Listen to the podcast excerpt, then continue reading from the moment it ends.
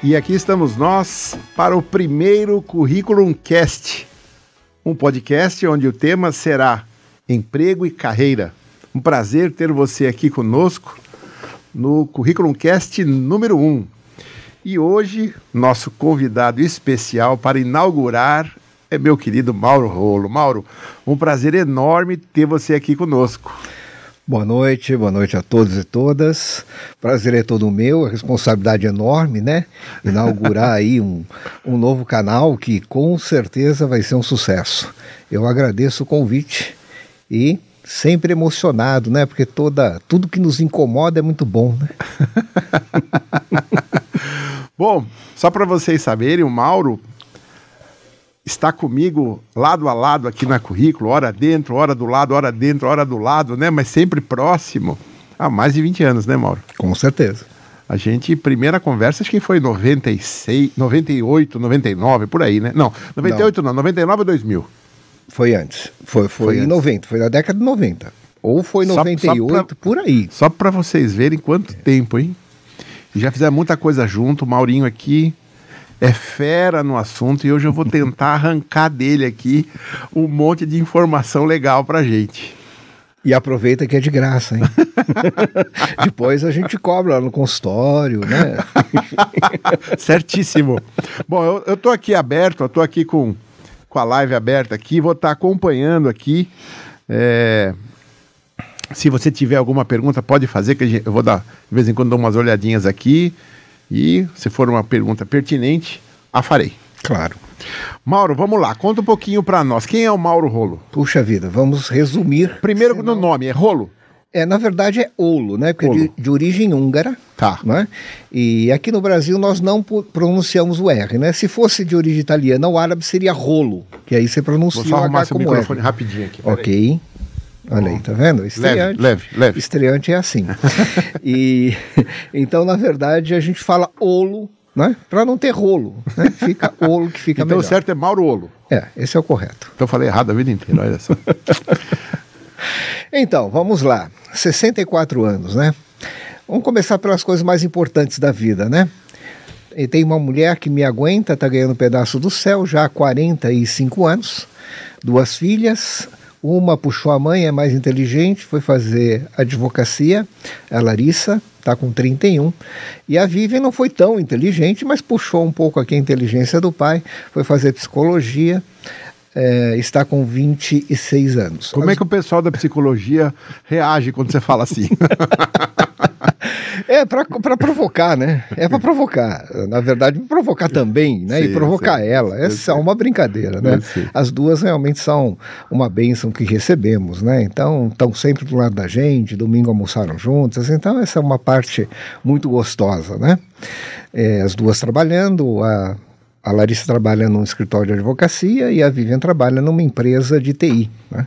Já está numa época que eu não vivi, que são das entrevistas online, dinâmicas de grupo online, prova estacional online, tudo online, e ela trabalha online de casa. Nossa! Tanto que ela mora em Bom Jesus dos Perdões e a empresa fica em Belo Horizonte, a matriz. Né? Enfim, então hoje o mundo propicia isto. Né? Eu vou querer perguntar um pouquinho sobre esse mundo vamos, online aí, né? Vamos na, lá. Vamos lá. No recrutamento e seleção. E aí, falando um pouco é, da formação, né? Nada é perfeito, então me formei em psicologia. É, isso foi em 90, não, em 83, olha só. Em 83, na chamada OSEX, a segunda turma, né? Ainda tinha os professores da USP, era foi uma formação muito gostosa, traz boas lembranças, né? Temos até um grupo no WhatsApp hoje, no Facebook, de psicólogos de 83 dessa faculdade. E depois, eh, eu sempre trabalhei em empresas, né? Comecei a trabalhar em empresas com 14 anos, né? E fui para a área de departamento pessoal. Mas eu não fui fazer psicologia por causa da organizacional. Fui fazer psicologia porque achava a psicologia a melhor coisa para mim. Porque as pessoas é, me pediam opiniões, enfim, o que, que eu faço, como eu faço, e eu achei isso legal. E comecei então a pensar nisso e pesquisar mais sobre o assunto e essa foi a minha escolha.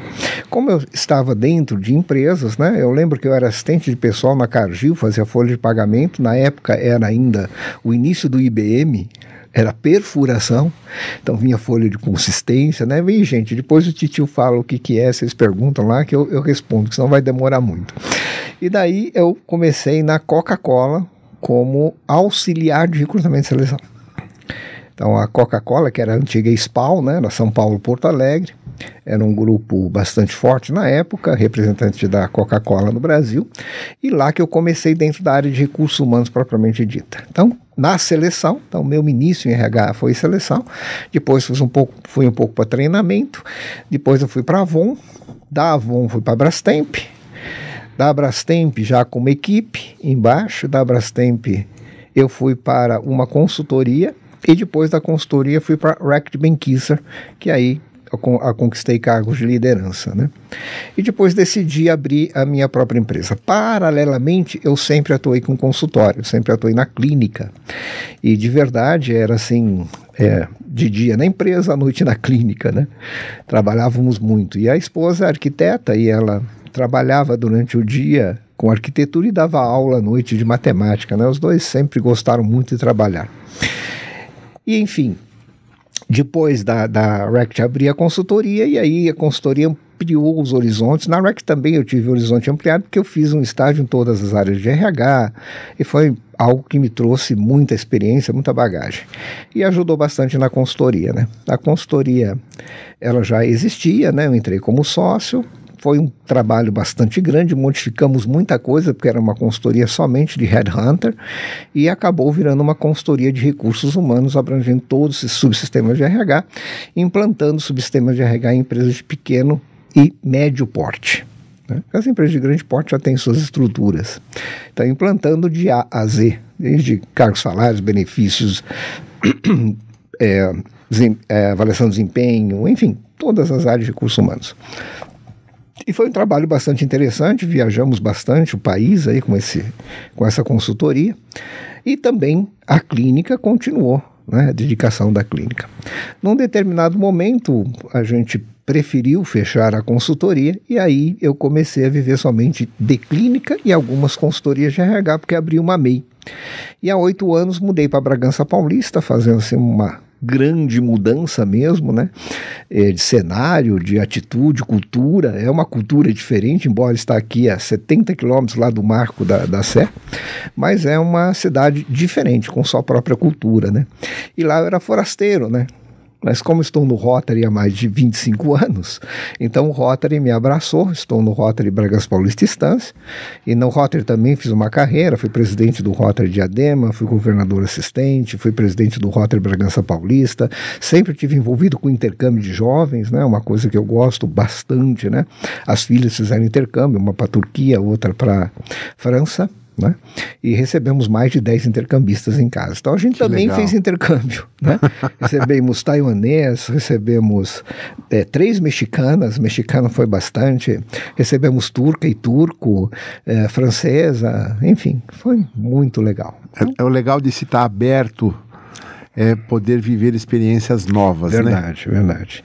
E Bragança também foi bastante interessante. Quer dizer, está muito interessante, né?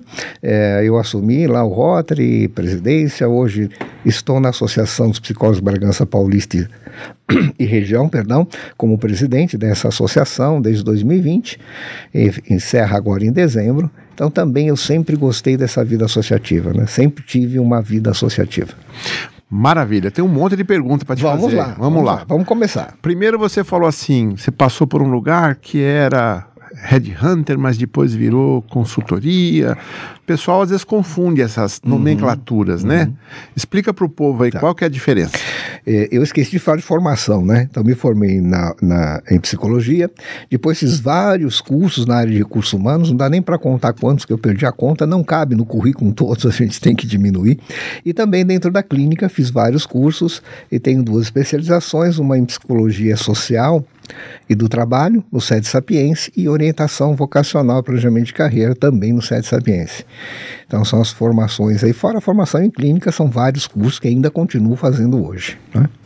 Enfim, então o, o, o qual é, o, quais são as diferenças? Né? O que a, nós conhecemos no Brasil como headhunter é o caçador de cabeças, né? hoje também chamado de talent hunter, né? caçador de talentos. Né?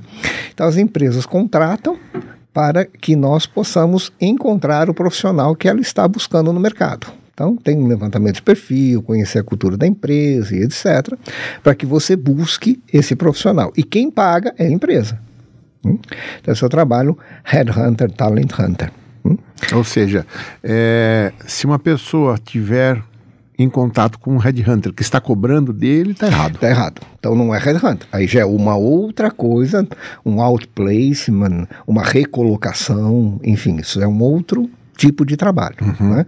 Sendo que outplacement, também foi boa pergunta, existe empresas que pagam o outplacement para o profissional que está deixando. Uhum. Né? Principalmente em cargos de direção, gerência, né? uhum. né? algumas também para cargos operacionais. Né? Às vezes faz até parte do pacote do Fa vesting, né? Isto, da saída, exatamente. É, tem até trabalhos operacionais, né? Então, recolocação dos profissionais de operação, que são operários, na verdade, né? É, e que as, muitas empresas também, quando fecham unidades ou transferem unidades para outro estado ou para outro município, também fazem esse trabalho, que é um, não deixa de ser um trabalho social da empresa, né? que esteve com aquele profissional que foi uma troca boa durante sim, todo esse sim, tempo, sim. mas o profissional não vai mais acompanhá-la. E tem também o, o, a, o, a recolocação que pode também ser feita para uma pessoa física. Uhum, tá? então, uhum. Isso falando de headhunter e outplacement ou recolocação.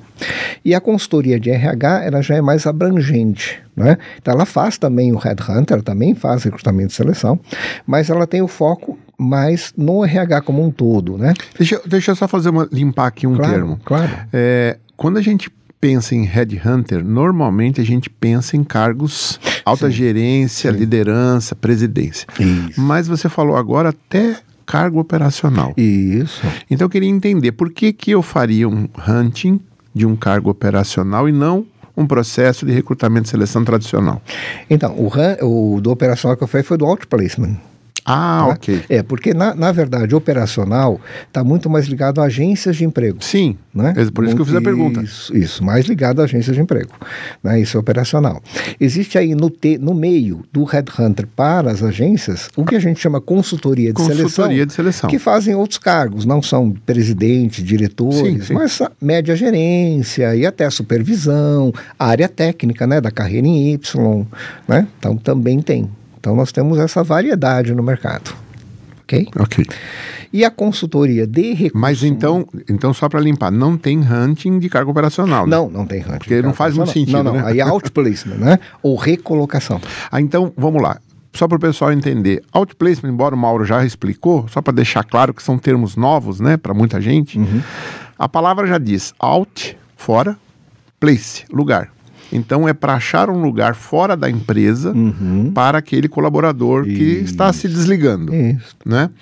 Agora, num cargo operacional, então também tem gente fazendo outplacement. Tem, tem. Que legal.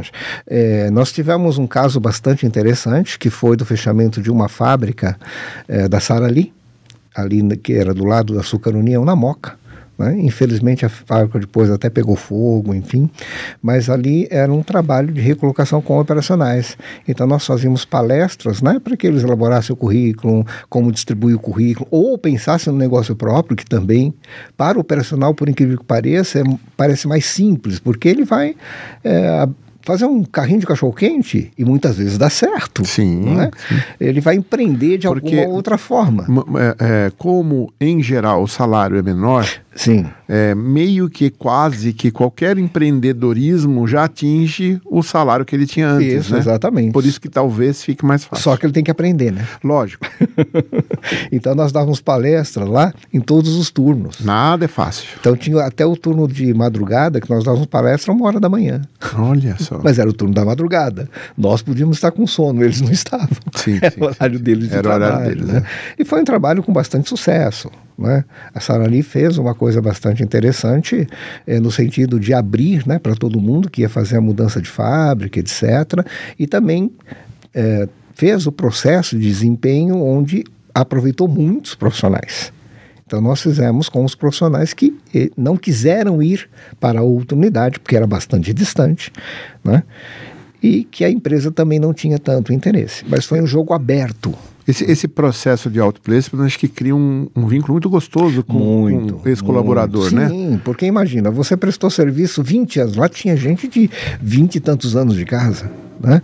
Então você prestou serviço durante todo esse tempo para a empresa, e a empresa te põe na rua. Poxa, Não, é, às ela vezes não pôs- tem saída, Não, né? não tem saída. Ela pôs na rua, mas ela precisava pôr na rua. Sim, Era sim. mudança de fábrica, tinha gente que não queria ir. Só que ela te deu aqui um processo de recolocação, né? Como também um agradecimento a todo esse tempo que você prestou serviço para mim. A Curriculum, o Curriculum Cast é patrocinado pela Curriculum. Sim. Não preciso nem falar muito, tá na cara, né? e a Curriculum tem vários serviços muito legais para quem está querendo se recolocar no mercado de trabalho. Estes serviços podem ser adquiridos pelo próprio profissional que está buscando uma recolocação, mas pode ser adquirido pelas empresas para darem Claro. para esse não colaborador tenha que está sendo desligado. Não dúvida. É uma forma de outplacement. Claro. Não é 100%, porque não vai esperar o cara se recolocar, Sim. mas está dando uma bela ajuda, Não né? tenha dúvida. Mas mesmo assim, Marcelo, tinha um prazo, né? O trabalho ia terminar. A fábrica Sim, tinha sim, que fechar. sim, né? sim, tinha um prazo. Mas foi um sucesso bastante grande, né? Nós tivemos um índice de mais de 85% de colocação. Foi um processo bem legal. Nossa, que legal. Mas não, é, também por eles, né? Sim, eles sim. se empenharam Lógico, muito, lógico, lógico. muito. Vocês orientaram e eles vestiram a camisa e fizeram a É, parte deles. Porque sem empenho não se Lógico, coloca. lógico. né? Sem empenho não há recolocação. Só para completar, a consultoria de RH, então, ah, nós chegávamos nas empresas de médio e pequeno porte e implantávamos, primeiro, cargos, salários, benefícios, eh, recrutamento e seleção, treinamento, olha, gestão de desempenho, né? Primeira só nesse grau aqui, de até chegar a 360 graus, deixava um processo inteiro implantado, sempre com alguém da empresa acompanhando, para que a gente saia, que senão não é consultoria, é, é terceirização, né? Então a, consultoria vai embora e sempre fica alguém lá cuidando do processo que já foi implantado, Alguém que foi treinado nesse período. junto com a consultoria, indicado pela empresa. Uhum. ok? Então essas são as diferenças, né? Aí você tem consultoria especializada em salários, consultoria especializada em treinamento, consultoria aí você tem também isso no mercado. Vou também abrir um pouco, porque para muitas pessoas que o Mauro está falando é arroz e feijão, Uhum. mas para um público mais leigo, não, não é tanto, né? Uhum. O RH ele tem basicamente três funções, né? Você me corrija se eu estiver errado. Admissão, retenção, desligamento, Praticamente. né? Admissão. A- essa parte da admissão, a maior parte dela é recrutamento e seleção. Sim. Retenção é que está a parte gigante, que é quase tudo que você Isso, falou aí, né? isso. E o desligamento é me- relativamente simples, pode haver ou não um processo de outplacement, de ajuda, né? Mas normalmente é mais simples, né? Também. Tem a entrevista lá de desligamento, né? E algumas outras coisas. Agora, na retenção, que é o meio do caminho, nós temos política de cargo e salário, nós temos Benefícios. benefício, clima Clima organizacional, organizacional ou engajamento. certo? Temos a, a gestão de desempenho, Gestão de desempenho, treinamento e desenvolvimento. e treinamento não tem fim. Não tem fim. Aí tem o DP, que sempre está ligado ao RH. Então, Então, é uma agora- parte mais legal. E também o, o SESMET, né? Que é de Engenharia e Medicina do Trabalho. Ah, Que perfeito. também é uma área mais legal. Mas o RH abraça também isso. Mais legal que você quer dizer no sentido de jurídico, né? É, normas, Não que é legal. procedimentos. É, é, alguns são legal. alguns são bem legal. Mas ligado ao lado legal da coisa. né? Isto, na, na legislação trabalhista, né? Certo. CLT ou outras formas de contratação, né? E também na engenharia e medicina do trabalho. Né? São, Hum, é, essas áreas, na maioria das vezes, estão com RH. né? Às vezes patrimônio entra também, que é vigilância, mas isso não é uma regra. tá, entendi. E você, como consultor, atua em todas essas frentes aí. Todas essas frentes, menos a- é, o departamento pessoal e engenharia, medicina e segurança do trabalho. O departamento pessoal, você está batendo nele porque ele seria o quê? Então, o departamento pessoal é a parte. Então, você passou por um processo de recrutamento e seleção, ou de atração e seleção, uma coisa mais moderna, né? Aí você tem o processo de admissão. Certo. No processo de admissão já acontece engenharia e medicina do trabalho, que tem que ter a ASO, que é o primeiro exame médico feito. Como chama? ASO. Ação. É, ASO. ASO. Ah, ok. É. Avaliação de saúde ocupacional. Exato, já lembrei, lembrei. ou atestado de saúde ocupacional, enfim. Né? Então já entrou na outra área, já entrou no DP. Com a área de segurança e É que para mim, para mim o DP era uma coisa mais antiga. Não, o DP ele, ele tem que continuar porque Ou, ou de empresas que não tem um RH muito bem estruturado, aí tem meio que um DP, empresas menores. Sim, aí tem um DP. Quando a empresa já tem mais alguma coisa, um- uma estrutura de salários, um benefício, a gente chama de DPM, é um Departamento Pessoal Melhorado. né? Verdade. É o que a gente fala no mercado. Né? Tá. Não estou aqui colocando nenhum estigma. Tá, É o que a gente fala no mercado. né? Aham. E, e- e o DP realmente aí admite, aí começa a fazer aquele processo de missão, contrato, trabalho, primeiro contrato de experiência, acompanha o contrato de experiência, aí seleção acompanha o contrato de experiência, né, que são os primeiros Sim. 90 dias, dependendo do acordo sindical, tem empresas que é mais, tem empresas que é menos, né, dependendo do acordo sindical, e depois então entra na folha de pagamento, quer dizer, ele já entra na folha de pagamento, primeiro como contrato de experiência, depois entra como efetivo. Né? E aí o departamento pessoal vai acompanhando férias, né? Sim, sim. atestado de saúde, eh, problemas de saúde. Então, mesmo numa empresa grande, hoje ainda tem o DP. Tem, opa, Tá. importantíssimo. né? Senão você não tem esta parte. Sim. Algumas empresas pensam na folha de pagamento no financeiro. Exato. Por quê? Você me prestou um serviço, tem que te pagar. Uhum. Seria o mais lógico. Mas a maioria está dentro do DP e dentro de RH. Tá. Então aí o RH teria um pedacinho financeiro, que é a folha de pagamento, né? E o pagamento de impostos, enfim. né? Perfeito. O Mauro, você atua muito também em recrutamento e seleção. Faz bastante consultorias nesse Ai- sentido que eu ainda faço hoje. né? E você também ajuda profissionais a se recolocar. Sim, não só a se recolocar, como a pensar na sua carreira. São as duas coisas. Né? Vamos, vamos entrar nisso. Uma coisa é recolocação, outra coisa é eu pensar na minha carreira, que aí é planejamento de vida carreira, que é um outro processo. Que, aliás, você dá até uma consultoria especialmente Sim, disso, né? Isso, exatamente. Então, Planejamento de vida e carreira. Mas antes da gente entrar va- nisso, vamos falar do. eu, que- eu queria olhar Seleção. primeiro do lado do- da empresa. Sim. Então, o que, que uma empresa leva em consideração na hora que ela está contratando? O que, que ela olha? Dá, dá para o pessoal umas dicas aí. Vamos pegar um cargo. Quer pegar um cargo de exemplo? Porque tem que pegar um, senão a gente vai ficar muito aberto, é, né? Tá aberto demais. Pega um cargo aí. Vamos colocar um, um gestor financeiro? Pode ser, vamos Ou- lá. Mais tradicional. Pronto. É. Então vamos lá. Primeiro passo, né? Eu não sei se todas as empresas fazem, mas deveriam fazer. É pensar no que a pessoa vai fazer. Não precisa ter uma descrição de cargo, mas eu preciso ter na mente o que ela vai fazer. Né? Pensando no que ela vai fazer, eu preciso pensar em que chá ela tem que ter: conhecimento, habilidade e atitude. Conhecimento, saber, habilidade, saber fazer, atitude, querer fazer né? A gente chama o chamo- famoso chá de Bloom, de teoria de 1966 e usamos até hoje, né? São as famosas competências, né? Então tem que pensar nisso. Pensando nessas duas coisas, né? Ela vai ter todo um, um resumo ali, né? Qual é a formação, qual é o tempo de experiência, e que tipo de empresa que trabalhou. Às vezes o ramo é importante, porque o financeiro de uma automobilística é uma coisa, o financeiro eh, de uma TI é outra, né? As entradas e saídas são diferentes, né? Então, às vezes, a empresa também. Pera um pouquinho, pera um pouquinho que eu quero ramo. entender melhor isso. O, financi- o financeiro de uma, você falou primeiro o quê? Montadora Tá. É uma coisa. O financeiro de uma empresa de TI é outra coisa. As entradas e saídas são diferentes, Certo. embora é financeiro. Porque um compra peça, tem que ter estoque, essas coisas, não. Também, né? E outra Cê- presta cê tem serviço? um cuidado maior, né, de algumas coisas que na prestação de serviço você não tem. Já em prestação de serviço você tem cuidado com algumas coisas que a outra não tem.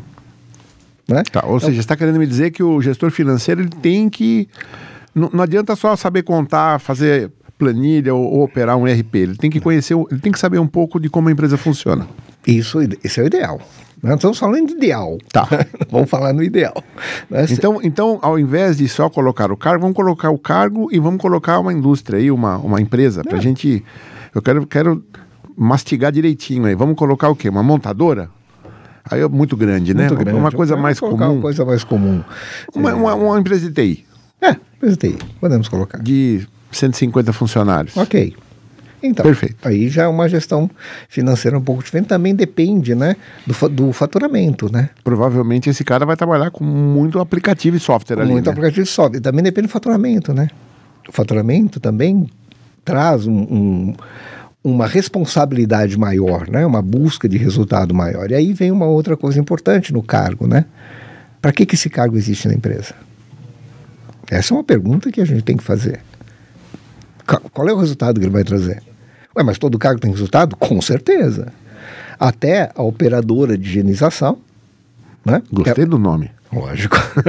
é um nome correto. Não é? Operadora de higienização, ela tem um resultado. Que legal. Deixa ela não vir trabalhar no dia para você ver o resultado. Sim, dela. sim, sim. Não é? Então, todo cargo precisa trazer um resultado. Sim. Senão ele não precisa existir. Então, a pergunta também tem que se fazer. Não sei se é senão ele não precisaria existir, mas talvez, senão ele fica meio solto na história, né? Hum. Mas se ele não tem resultado para me entregar?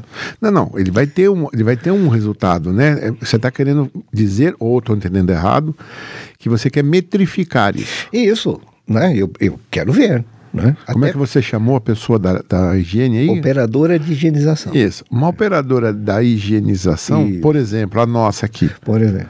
É, eu não tenho nenhuma métrica para ela. Mas a gente sabe se ela mandou bem ou não. Opa!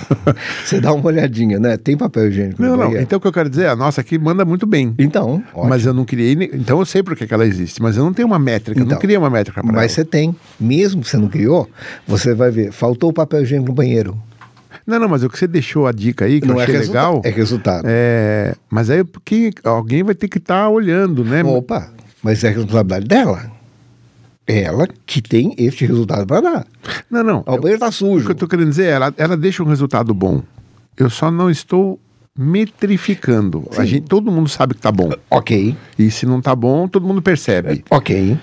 Mas, então... é, mas é tipo assim, não chega no fim do mês eu falo, ó, 22 dias você fez 21 bom, um ruim. Eu não então, faço isso. Se você tem uma, um processo de avaliação de desempenho muito bem estruturado, aí teria. Você vai ter a parte comportamental, né? E você vai ter as métricas. Porque é intrínseco do ser humano que se eu gosto mais de você, eu vou te avaliar diferente. Então, para que a gente não corra sempre nessa injust, injustiça, não é? você tendo métrica, a métrica vai meio que mesclar com o comportamental, e aí você tem um resultado. Certíssimo. Juntando métrica com comportamento.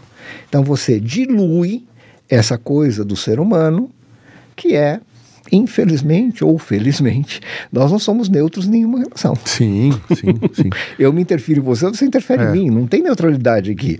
E realmente, se eu tenho um, apreço melhor por você, ou se eu vou mais com a sua cara, vamos falar no popular, né, bater mais o santo com ele e tal, eu vou ter um pouco mais de carinho na hora de avaliar o seu comportamento. Mas o resultado, meu querido, não tem jeito. Resultado é resultado. Vamos dar, vamos Agora... dar, vamos dar um exemplo do cara de vendas. É eu, muito eu... claro, o cara de vendas. Tem aquele vendedor, sim, que é fantástico, é bonzinho, chega aqui, todo mundo gosta dele, traz balinha, agrada todo mundo, tal, faz uma festa na empresa. Todo mundo adora o cara. Né? E tem um outro lá que tá mais, é mais na dele, né? Tal, tranquilinho. Um baixo I. É, um baixo I. Vamos falar do disco, é um baixo I. Aí, chega no fim do mês, o cara quietinho trouxe um baita resultado para a empresa. E o outro, um resultado É que pequeno. no caso do vendedor, é, é, não, eu acho que não tem vendedor que não é medido, né? Então, olha aí. Aí você tem a trouxe, métrica. Por isso que eu trouxe esse exemplo. Aí fica mais fácil todo mundo entender. Sim, sim. Agora, comportamentalmente, talvez este vendedor da balinha seja 10, vamos colocar aqui. Sim, mas, mas o resultado ele é 5. É, o que manda no caso do vendedor é quanto ele vende. Então, é 5. Não é quanta balinha ele distribui. Aí mesclou 15. O outro comportamento talvez seja 5, mas o resultado dele é 10. Deu 15, pronto. Entendeu? Não, não pode ter o mesmo peso. Você... não deve ter o mesmo peso. É, muito, muito bem colocado. É, porque né? a quantidade de venda a, é muito mais importante para o vendedor. A empresa, então, ela avalia e ela pensa, eu quero 60% no resultado e 40% no comportamental. Ou eu quero 30 no comportamental e 70 no resultado. Tudo enfim. isso aí é na avaliação de desempenho. Na avaliação de desempenho. Tá, mas é, agora quero... pulamos, vamos voltar para a seleção. É, não, não, não, não. Nós vamos voltar já já para a seleção, porque a conversa ficou boa. Eu quero entender o seguinte: como que eu faço avaliação de desempenho de uma operadora de, de higienização? Gostei do nome. Pois é. Você, você vai ter métrica. Quantos dias ficou sujo o banheiro? Ou limpo? Por exemplo. Quantos dias faltou o papel higiênico? Quantos dias não limpou minha mesa? Enfim. Ou seja, teria que criar uma lista Sim, de itens que ela tem que isso, performar, Isso. mas alguém tem que ir lá olhar, né? Claro, por isso que a descrição de cargo é importante. Sem descrição de cargo, você nem planta mais desempenho. Não tem como. Né? Ela precisa saber qual é a Não, responsabilidade não, não, dela. isso é óbvio. Não, então, uma sociedade está doente porque não enxerga o óbvio, já disse Carl Rogers há muito tempo atrás. Então, o óbvio, às vezes, a gente tem que falar. Não é? Enfim, então, você tem como medir desempenho de qualquer função. Não, não, isso eu sei. Métrica de qualquer função. Mas eu estava pensando aqui, se numa empresa pequena, com poucos colaboradores, se é importante medir até da operadora de higienização, que eu gostei do nome. Então, aí, Mas de repente é, né? aí vai. Vai de cada um, né? Vai da cultura da empresa, Vai da vai da, gestão aí. empresa. E mesmo a gestão de desempenho vai da empresa. Porque se a empresa já tem alta maturidade, a gestão de desempenho pode ser um papel em branco. Alta maturidade. Agora, se ainda está começando, a maturidade ainda não está, a cultura de desempenho ainda não está disseminada na empresa, ninguém dá feedback para ninguém, opa, aí não dá para ser um papel em branco. Aí eu Ah. preciso de uma metodologia. Não é? Então aí você traz uma metodologia. Você usa qual? Dependendo da, depende da cultura da empresa. Sempre. A primeira reunião numa consultoria de RH é com o dono da empresa. Sim. E a primeira pergunta é: onde você quer chegar daqui a cinco anos? Antes de fazer discussão de cargo. Antes de qualquer coisa. Essa é a primeira pergunta. Porque se eu não souber a cultura da empresa de onde ela quer chegar, eu não vou fazer nada. Sim. Na- nada está fazendo sentido, né? Primeiro você tem Então. que saber onde eu estou, para onde eu vou, né? Para eu saber o que eu tenho que fazer. Isso. Então, tem empresas que, por exemplo, você cria cargos que não existem. Ué, mas não existe? Claro que não. Mas daqui cinco anos vai precisar. Tá. Então você precisa saber cultura, que que é- onde a empresa quer chegar e etc. Isso, e falando em seleção, é a mesma coisa, tá? Você precisa conhecer a cultura da empresa para trabalhar em, em atração e seleção. Sim, né? sim, sim. Então sim. você. Podemos voltar para lá? Podemos. Então Vamos, vamos lá. Voltando para lá, é que RH é apaixonante, né? Então a gente vai aqui deslizando, né? É, Pensando em, em atração e seleção, voltando lá, então depois de conhecer o cargo, de saber que resultado ele vai entregar, aí sim a empresa vai para o mercado, vai fazer a atração, né? Perdão. E hoje a atração você tem várias formas, né? Tem várias formas de buscar. Antes, muitos anos atrás, depois o pessoal pergunta para o tio, ele explica lá no e-mail, tinha anúncio no jornal. né? Então, tinha anúncio, a gente colocava anúncio no jornal. Né?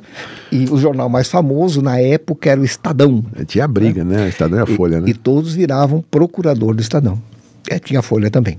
Né? A, a Folha entrou nesta briga. Mas o Estadão era sempre chamado Estadão. O Estadão era o mais clássico, né? Clássico, né? E ele era enorme. Era três, quatro vezes o tamanho do jornal. Nossa, não tenha dúvida. Então ela iria e, e colocava-se para o final de semana, geralmente, né? Em cargos operacionais, mais na segunda-feira, aí era um outro tipo de jornal, tipo Gazeta, etc, né? Aí você precisava ver a mídia que você ia colocar, né? Sim, sim. E depois você esperava chegar aquele monte de currículo, geralmente chegava em papel. É assim, se deu certo, aí você tinha o problema número dois. E Toca de currículo. Isso. e dependendo do tipo, por exemplo, gerente financeiro, ué, era um bom retorno. Sim, Ah, sim. Mas pô- era um anúnciozinho caro esse aí, né? Caro, caro. Eu nem sei quantificar hoje. Você não ia fazer um anúnciozinho pequeno para Não, gerente, né? Você ia depende- fazer um anúncio é, grande, né? Depende da empresa também e quanto É. que ela pode né, gastar. A gente Sim. sempre pergunta, né? Qual é seu Eu caixa? acho que hoje seria uns dois a três mil reais um anúncio desse, né? Ah, seria mais. Mais. Mais. Na época já era. Já era isso. Para as empresas verem como hoje tá barato. Sim, com certeza, eu não tenho dúvida. E esse dinheiro foi embora do RH, né? Foi embora. né? Eu tinha um budget quando trabalhava em seleção que era legal. né? Depois ele foi diminuindo, né? Por quê? Porque as ferramentas foram se modificando, né? Então aí você tinha outro problema. Pronto, chegou os currículos. E agora? Tem que ler. Sim. Não tinha outra forma. Eu tinha que ler, ler. E ler cada um. E os currículos eram três, quatro. Páginas. Sim, principalmente no financeiro É verdade. que ele ia descrever, sabe? A função dele, que ele fazia, quantos a pagar, quantos a receber, tesouraria, é, contro- é, negociação com o banco, etc. Então eram currículos enormes. Se colocava RG, CPF. Começava com o currículo Vita. Começava com o currículo Vita, colocava a escola de primeiro grau, segundo grau, que nem é mais. Terminava assim. Hoje é no- ensino fundamental. Assine do fé. Sim, sim, verdade, era, e assinava. É. né? Enfim, então era isto, né? E isso, claro, foi se modificando, né? Através do tempo, a informática foi um banho, né? E também um, um estranhamento muito grande na era de RH, né? Porque não se não estava acostumado com isso. Não é? Não está acostumado, como eu falei para você, no início o DP lá, fazer a folha de pagamento e perfurar para ir para o IBM de grande porte. Né? Imagina. Hoje você digita a folha de pagamento em qualquer software. né? Então, Você come uma pizzinha, né, Mauro? Ué? Come, né? Vamos lá. Você pode pôr pra gente, por favor, separadinho, pra gente ganhar tempo? Obrigado. O... Muito obrigado. Mas aí, então, vamos o lá. mundo mudou, mas enfim, vamos lá no processo de seleção. Aí, antes se fazia Re- assim. recrutamento, divulgo, grito pro mercado, Isso. preciso de um gerente financeiro. O Isso. mercado reage, manda currículos. Isso. Fase 2, vou avaliar isso aí. Isso. E vou separar os montinhos, né? Isso, exatamente. Esse Então, tá fora do perfil, Isso. esse tá dentro, Isso. esse aqui tá mal menos. E aí tem também brincando os francos ati- franco atirador, né? FA, franco atirador. O cara que, Ele não tem nada a ver com a área financeira, mas ele viu que a empresa, ele fala, vamos mandar currículo pra ele. quem sabe dá certo. Isso. né? Só pro RH ficar feliz, né? Então, recrutador ter mais um currículo para Vai ler. assim, mas isso acontecia mesmo. Eu sei. né? E às vezes vinha um bom currículo de secretária, por exemplo. É verdade. Vinha, vinha. Ué, mas você analisava e arquivava isso, né? Aham. Num arquivo. É, eu me lembro. É, fiel, É. de aço. né? Enfim, era isso. Aí, enfim, você fazia o, a triagem. Né? Então, Que é análise- isso, né? Análise de currículo e triagem. Triagem, aí podia ser só isso, podia já fazer um contato através do telefone. Não mandava primeiro um WhatsApp. né? Através do telefone. E aí você fazia aquelas perguntas clássicas, né? Como é que você tá, tal, eh, qual é a sua remuneração? Quando não pedia no anúncio a remuneração. Né? Benefícios e salário, pretensão e etc. né? Começava assim. Hoje você tem os parâmetros aí, você coloca e o computador faz esse trabalho de análise para você. De- Depende da plataforma que você usa, né? Ah, sim, não. Se usar, eu estou mais acostumado com a currículo, né? então, é mais, para mim é mais fácil, não é? Então você co- coloca lá e sai ali, poxa, de é, quantos nós temos na base hoje? Ah, hoje tem bastante, tem 12 milhões. Então, Ah, mas nem todo mundo está com o currículo aberto, né? Porque a pessoa pode depois sim, sim, claro. esconder o currículo, está Claro. empregado, não quer receber proposta. Mas acho que disponível aí 10,5 milhões fácil. Então. Então, daí você vai colocar lá gerente financeiro, aí você vai colocar os cargos similares, aí o computador vai fazer isso para você. E você fica olhando e ele Obrigado. te dá a resposta, assim, rapidinho, né? É. Dependendo da velocidade do seu computador, lógico. Mas e aí, depois disso, o que que faz? Aí você está com os currículos, aquele bom- mo- montinho bom. Isso. Qual é o próximo passo? Então, antigo, telefone. Hoje, Hoje, WhatsApp. WhatsApp. Posso ligar para você? Entendi. Pede, né? né? Tá lá o celular, posso ligar para você. E também não tem aquele incômodo que às vezes o cara deixava o, o telefone da, da empresa. E aí você ligava e o cara falava, e agora não posso falar. Ai, caramba, a pessoa faz isso, manda. Não, a- a- às vezes tinha. Às vezes a pessoa colocava. Nossa, mas é meio manezinho, né? Não, era um perigo, né? Mas, ué, fazer o quê? O cara já tá querendo sair mesmo. É. Enfim, ele tinha o telefone lá, dispor dele. Enfim. Então, era assim. Aí fazia essas perguntas e se tentava já buscar ali naquele contato, né? Se você conseguia pescar alguma coisa, se vale trazê-lo para a entrevista. É isso que eu tô querendo chegar, Maurinho, é, É. isso. O que que desqualifica uma pessoa? Dá dica aí para quem tá procurando emprego. Currículo mal feito. Currículo mal feito. Mal feito. Mal feito o que, que é? Erro de português? Putz, erro de português é terrível, né? Já desqualifica, já, É, né? já, já começa a olhar com outro olho, né? Para um gerente financeiro, acredito que é uma coisa importante, né? Não pode. Saber pôr vírgula no lugar certo, Não né? pode, é. Porque uma vírgula aí pode modificar bastante Muda tudo. coisa, então. Puxa a sua pizza mais para pertinho Então. antes que esfria. Pode, pode ir comendo aí. É, pedir Dá- licença dá aqui, uma- ó, dá uma pro- pausa aí pra pedir dar- pro povo uma, uma pausinha aqui, que senão já viu, né?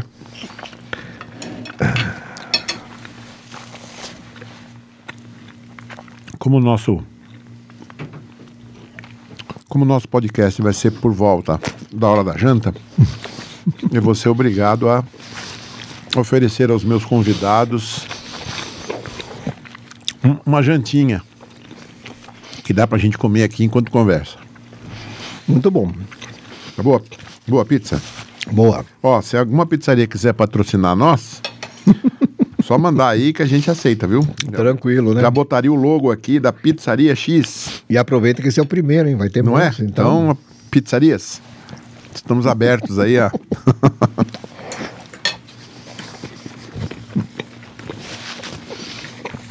Vamos lá. Então, daí, um currículo mal feito. Esse é o primeiro ponto. E também, às vezes, mal feito na estética, né?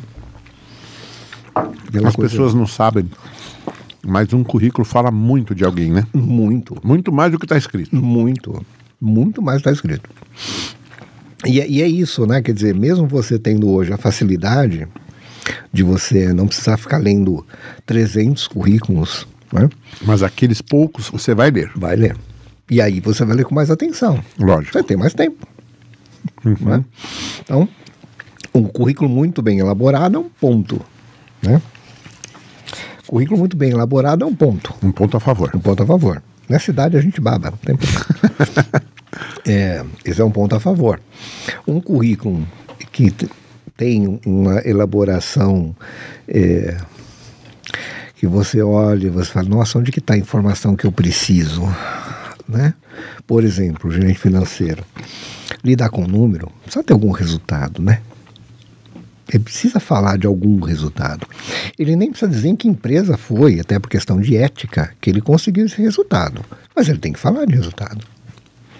Mas ele pode falar, né? Pode, claro que pode. Foi na empresa tal, né? Pode, pode. Né? Ele é que sabe aí da ética dele, né? Se ele tiver ainda na empresa, enfim. Tá. Então você pode também, Marcelo, colocar no resumo de qualificações. Aí você não precisa falar em que empresa que foi. É uma forma de você ter a sua ética preservada, não é? Mas você precisa pôr número. Porque tem contas a pagar, contas a receber, tesouraria, tem investimento, tem negociação com bancos, não é? Tem é, incentivos que você pode buscar do governo. Tem, puxa, tem muita coisa que tem número. Agora, se ele estava numa empresa que tinha avaliação de competência, oh, de Desempenho. de desempenho é, ele deve ter isso fácil. Fácil. Mas e se ele estava numa empresa onde a empresa não fazia isso? Pois é. então é, é- cabe a ele fazer as anotaçõezinhas dele, né? Exatamente. Enquanto está na empresa de preferência, né? Tá. O seu currículo sempre tem que estar pronto. Hum? Você falou, ah, tem alguns que tiram. Para que tirar, gente? O bom profissional sempre está no mercado. Ué, as empresas têm o programa de retenção para reter. Sim. Agora, se não está mais interessante para mim, ué, eu vou procurar mercado. Né? Então é, é isso que acontece, né? Então a retenção. E hoje, essa pergunta foi. Essa questão foi interessante porque hoje está acontecendo um fenômeno no mercado que a gente não via há muito tempo. Com o advento de TI, né? E uma área avante, né? Falando TI de uma forma global, tá? Não estou falando TI, programação, TI, desenvolvimento, não. Engenharia embarcada, enfim, falando TI da forma global Ampla. ampla, a mais ampla possível, né? Você começa a ter falta de profissionais, você deve saber disso, é? Então você começa a ter falta de profissionais. Então, o trabalho das empresas no sentido de engajamento, clima, diversidade. Então, tem empresas de TI, não é? onde você vai buscar o profissional hoje e o profissional te pergunta: você tem política de diversidade na sua empresa? Né? Quantos, quantas mulheres têm cargo gerencial? Quantas pessoas eh, de outros gêneros tem na sua empresa? Ou seja, quem está sendo entrevistado aí é o- Vocês, vocês têm política para isso? Vocês têm política para isso? Vocês estão, vocês estão vendo isso? Que legal. Então, hoje, ele faz essa avaliação, o candidato. É quem está sendo entrevistado, a pergunta é essa. É. Exatamente, mas não tem o profissional no mercado. Então, as empresas de TI e as empresas é, desse novo cenário aí, né, que, é, que formam-se embriões, né, temos um nome específico para isso, né? Essas empresas que são investidas a cada vez mais, do Vale do Silício. Hoje tem até nomes até engraçados, né? Startup? Startup, mas tem nomes, né? Tem outros nomes agora, né? né? Tem nome até de animal, é canguru, é não sei o quê. tem. Você está querendo dizer unicórnio? Oh, então. né? Então tem isso, né? Tem até nome de bicho. Né? Então, essas empresas, principalmente, que não têm é, o profissional formado no mercado, elas têm que estar de olho nessas coisas. Senão o profissional não sai da empresa que ele está. Então agora não, não estamos falando só de salário e benefícios. Agora estamos falando de RH estratégico. que se a empresa não tiver um trabalho de retenção bom nesse aspecto, não vai atrair. Ah, tem, eu posso trabalhar de casa? Tem trabalho home office? Home office. Tem? Ah, não tem, então não quero. mas como você não quer? É a empresa tal. Não, mas eu não quero. A pandemia ajudou também isso, tá? Sem dúvida. Tem gente trabalhando em Ilha Bela hoje. Sim, Para sim. qualquer lugar do mundo. Mas eu vou te falar que vários cargos. Para Ilha Bela porque eu gosto muito de lá. É, mas para vários cargos é tranquilo. É tranquilo, né? sim. tem Come, come tranquilo, come com calma. Até, até no caso de seleção, hoje é tranquilo. É, você falou da sua filha. né? Então, até no caso de seleção hoje é tranquilo. Dá para fazer tudo isso, né? Eu vou perguntar para o Mauro agora como é que faz, já que ele tinha falado no começo, é, dinâmica de grupo à distância. Pois é. Você tem vários sistemas hoje, para não fazer propaganda de nenhum, onde você faz salas. Então você pode montar até grupos diferentes, você vai acompanhando. E você tem jogos que você pode fazer através dessa ferramenta. E você vai fazendo a dinâmica como se fosse uma dinâmica ali presencial. É diferente? Sim, é diferente. né? Eu atendo online hoje. A gente, quando às vezes vai fazer uma presencial com a pessoa, eu falo, nossa, você tem perna. A gente não vê, né? Daqui para cima, né? Então, a gente às vezes até se assusta. Né? Mas hoje você consegue fazer isso. É só você ter as ferramentas adequadas que você faz. E outra, a pessoa não está gastando em locomoção. Não, tem um- uma série de fatores Nossa, São benéficos. Paulo, São é. Paulo, é uma loucura, poxa. Trânsito aqui tá demais. Não dá para o cara chegar atrasado na dinâmica de grupo Pois é. online, né? então, então é, é- é uma coisa assim, né? Fantástica, né? Para nós que é, somos lá do passado, puxa vida, como é que pode fazer isso? Né? Mas pode, é um processo natural, né? como a entrevista. Né? Mas voltando lá ao currículo, então, ponto. Currículo bem feito. Não sei fazer. Contrata alguém para fazer. Contrata alguém para te ajudar. Né? A currículo tem avaliação de currículo, tem análise de currículo, tem. Puxa vida. Né? Então, isso é um investimento em quem? Em você. Ué, não é você que vai à busca de uma nova colocação? Não é você que vai passar pelo processo seletivo? Então, é investimento em você. Não é investimento em mais Sem ninguém. contar que a pessoa, quando faz uma análise de currículo para um terceiro, né? em geral, o dono do currículo vê textos ali que ele fala: caramba, foi assim mesmo que eu, tudo isso que eu fiz naquela empresa nem tinha reparado, né? Então é normal a pessoa até ressignificar Uhum. o que ela fez na empresa A, na B, porque muitas vezes as pessoas não percebem, né? E elas fizeram coisas muito legais que dá para vendê-las bem? Uhum. E por não perceberem isso, estão se vendendo mal, né? Exatamente. E aí você falou bem, o que que é o currículo? É um portfólio. É- é- é- ele não está lá. Então o currículo tem que vender ele. Isso, isso é uma função do currículo. Né? Porque às vezes as pessoas esquecem. Então é muito importante. Agora, você do outro lado lá, Ah, e uma coisa, não turbine currículo. explica pro pessoal o que, que é turbinar. trabalhe com a verdade. Algumas consultorias aí do passado, que algumas ainda existem até hoje, é, falam, não, turbina aí, põe aí. Por exemplo, vou contar um Explica o que é turbinar que o pessoal não Vou- sabe. não, vou contar um exemplo muito simples que aconteceu comigo. Tá. Muitos anos atrás, porque a dinâmica ainda é presencial. Nós fomos fazer um processo no Rio de Janeiro. Então, o que, que você faz quando você vai para outra cidade? Antigamente, né? Fui um anúncio, né? Aí, na segunda-feira, você ia lá para receber os candidatos. Aí, na terça, já marcava as entrevistas, já fazia dinâmica de grupo para resolver. Porque ó, o cliente está pagando, pô. Né? Hospedagem, etc. Né? Muito bem. Então, fizemos lá um processo era para um gerente de fábrica, mas é de uma área química, mas ele ia responder para um americano. Então o inglês era fundamental, né? Muito bem. E aí da dinâmica tal, geralmente leva-se três para o final, né? Então da dinâmica que tinha oito ou nove na época, acho que eram nove, tiramos três. Aí fazer as entrevistas, muito bem. No dia seguinte, as entrevistas individuais junto com o americano que e escolher, ele era o requisitante. Uhum. Né? Que quem aprova não é seleção, aprova quem vai trabalhar com a pessoa. Né? Isso numa empresa maior. Claro que numa empresa menor até o dono aprova, porque o processo é com ele. Né? Então aí depende de cada empresa. Muito bem. Aí na entrevista tal tem sempre, né, o, o americano está ali e ele quer falar, né, na língua dele e ver como o cara se sai. E um rapaz lá que foi o melhor na dinâmica colocou fluente.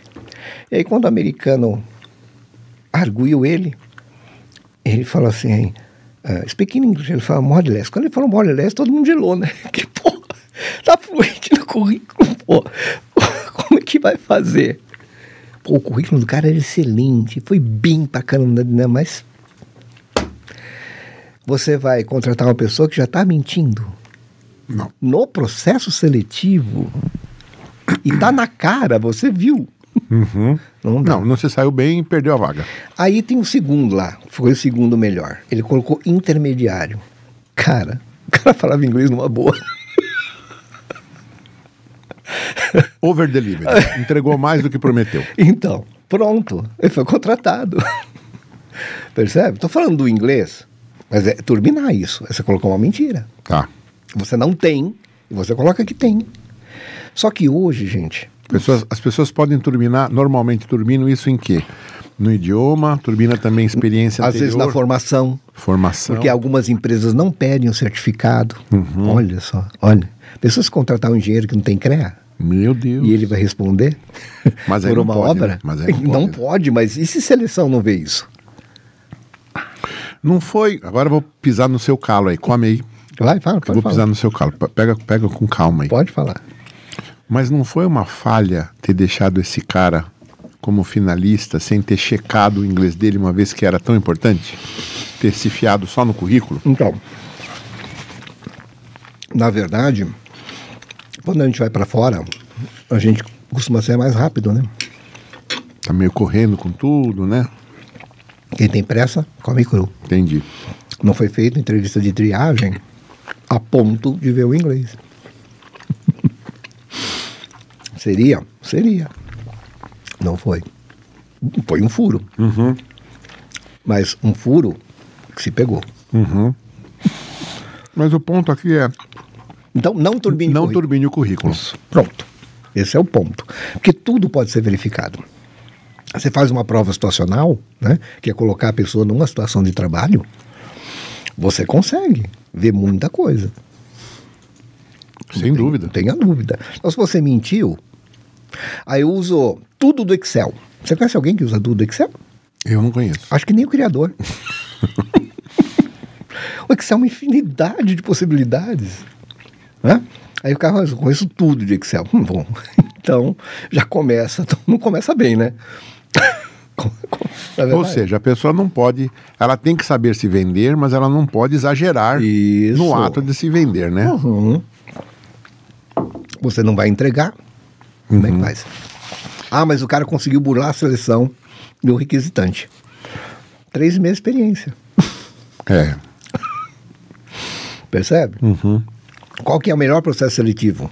Põe o cara para trabalhar e ver. é. Só que a CLT não permite. Não, não. Na experiência, sim. Não, sim, mas Com não, o não processo faço seleção nenhuma. Ah, não. Chama o cara e põe para trabalhar e vejo. Não, não, Pô, isso seria legal, mas não dá, né, cara? Na verdade, não é mais seleção, é uma contratação. É, aí seria uma contratação Está direta. contratando com período de experiência, mas já está dando início à contratação aí. Então, e daí é, você tem então toda essa questão do currículo. Aí a triagem, então não minta também na triagem, né? A questão que fica sempre no ar é, ah, mas que salário que eu falo? Perguntou o salário. Que salário que eu falo? Olha, primeiro eu gostaria de saber quais são os benefícios, quais são, perdão, quais são os desafios desse cargo. Que empresa espera desse cargo? Primeiro ponto. Né? Infelizmente, às vezes a seleção não se preparou para responder isso, mas ela tinha que responder. Né? É, que benefício a empresa tem? Tem possibilidade de carreira? São perguntas que você pode fazer antes de pensar no número. E mesmo pensando no número, você não, como você não sabe o número da empresa, você pode falar: estou aberto à negociação. Né? Vamos conversar. Né? De repente você tem atrativo que eu acho interessante.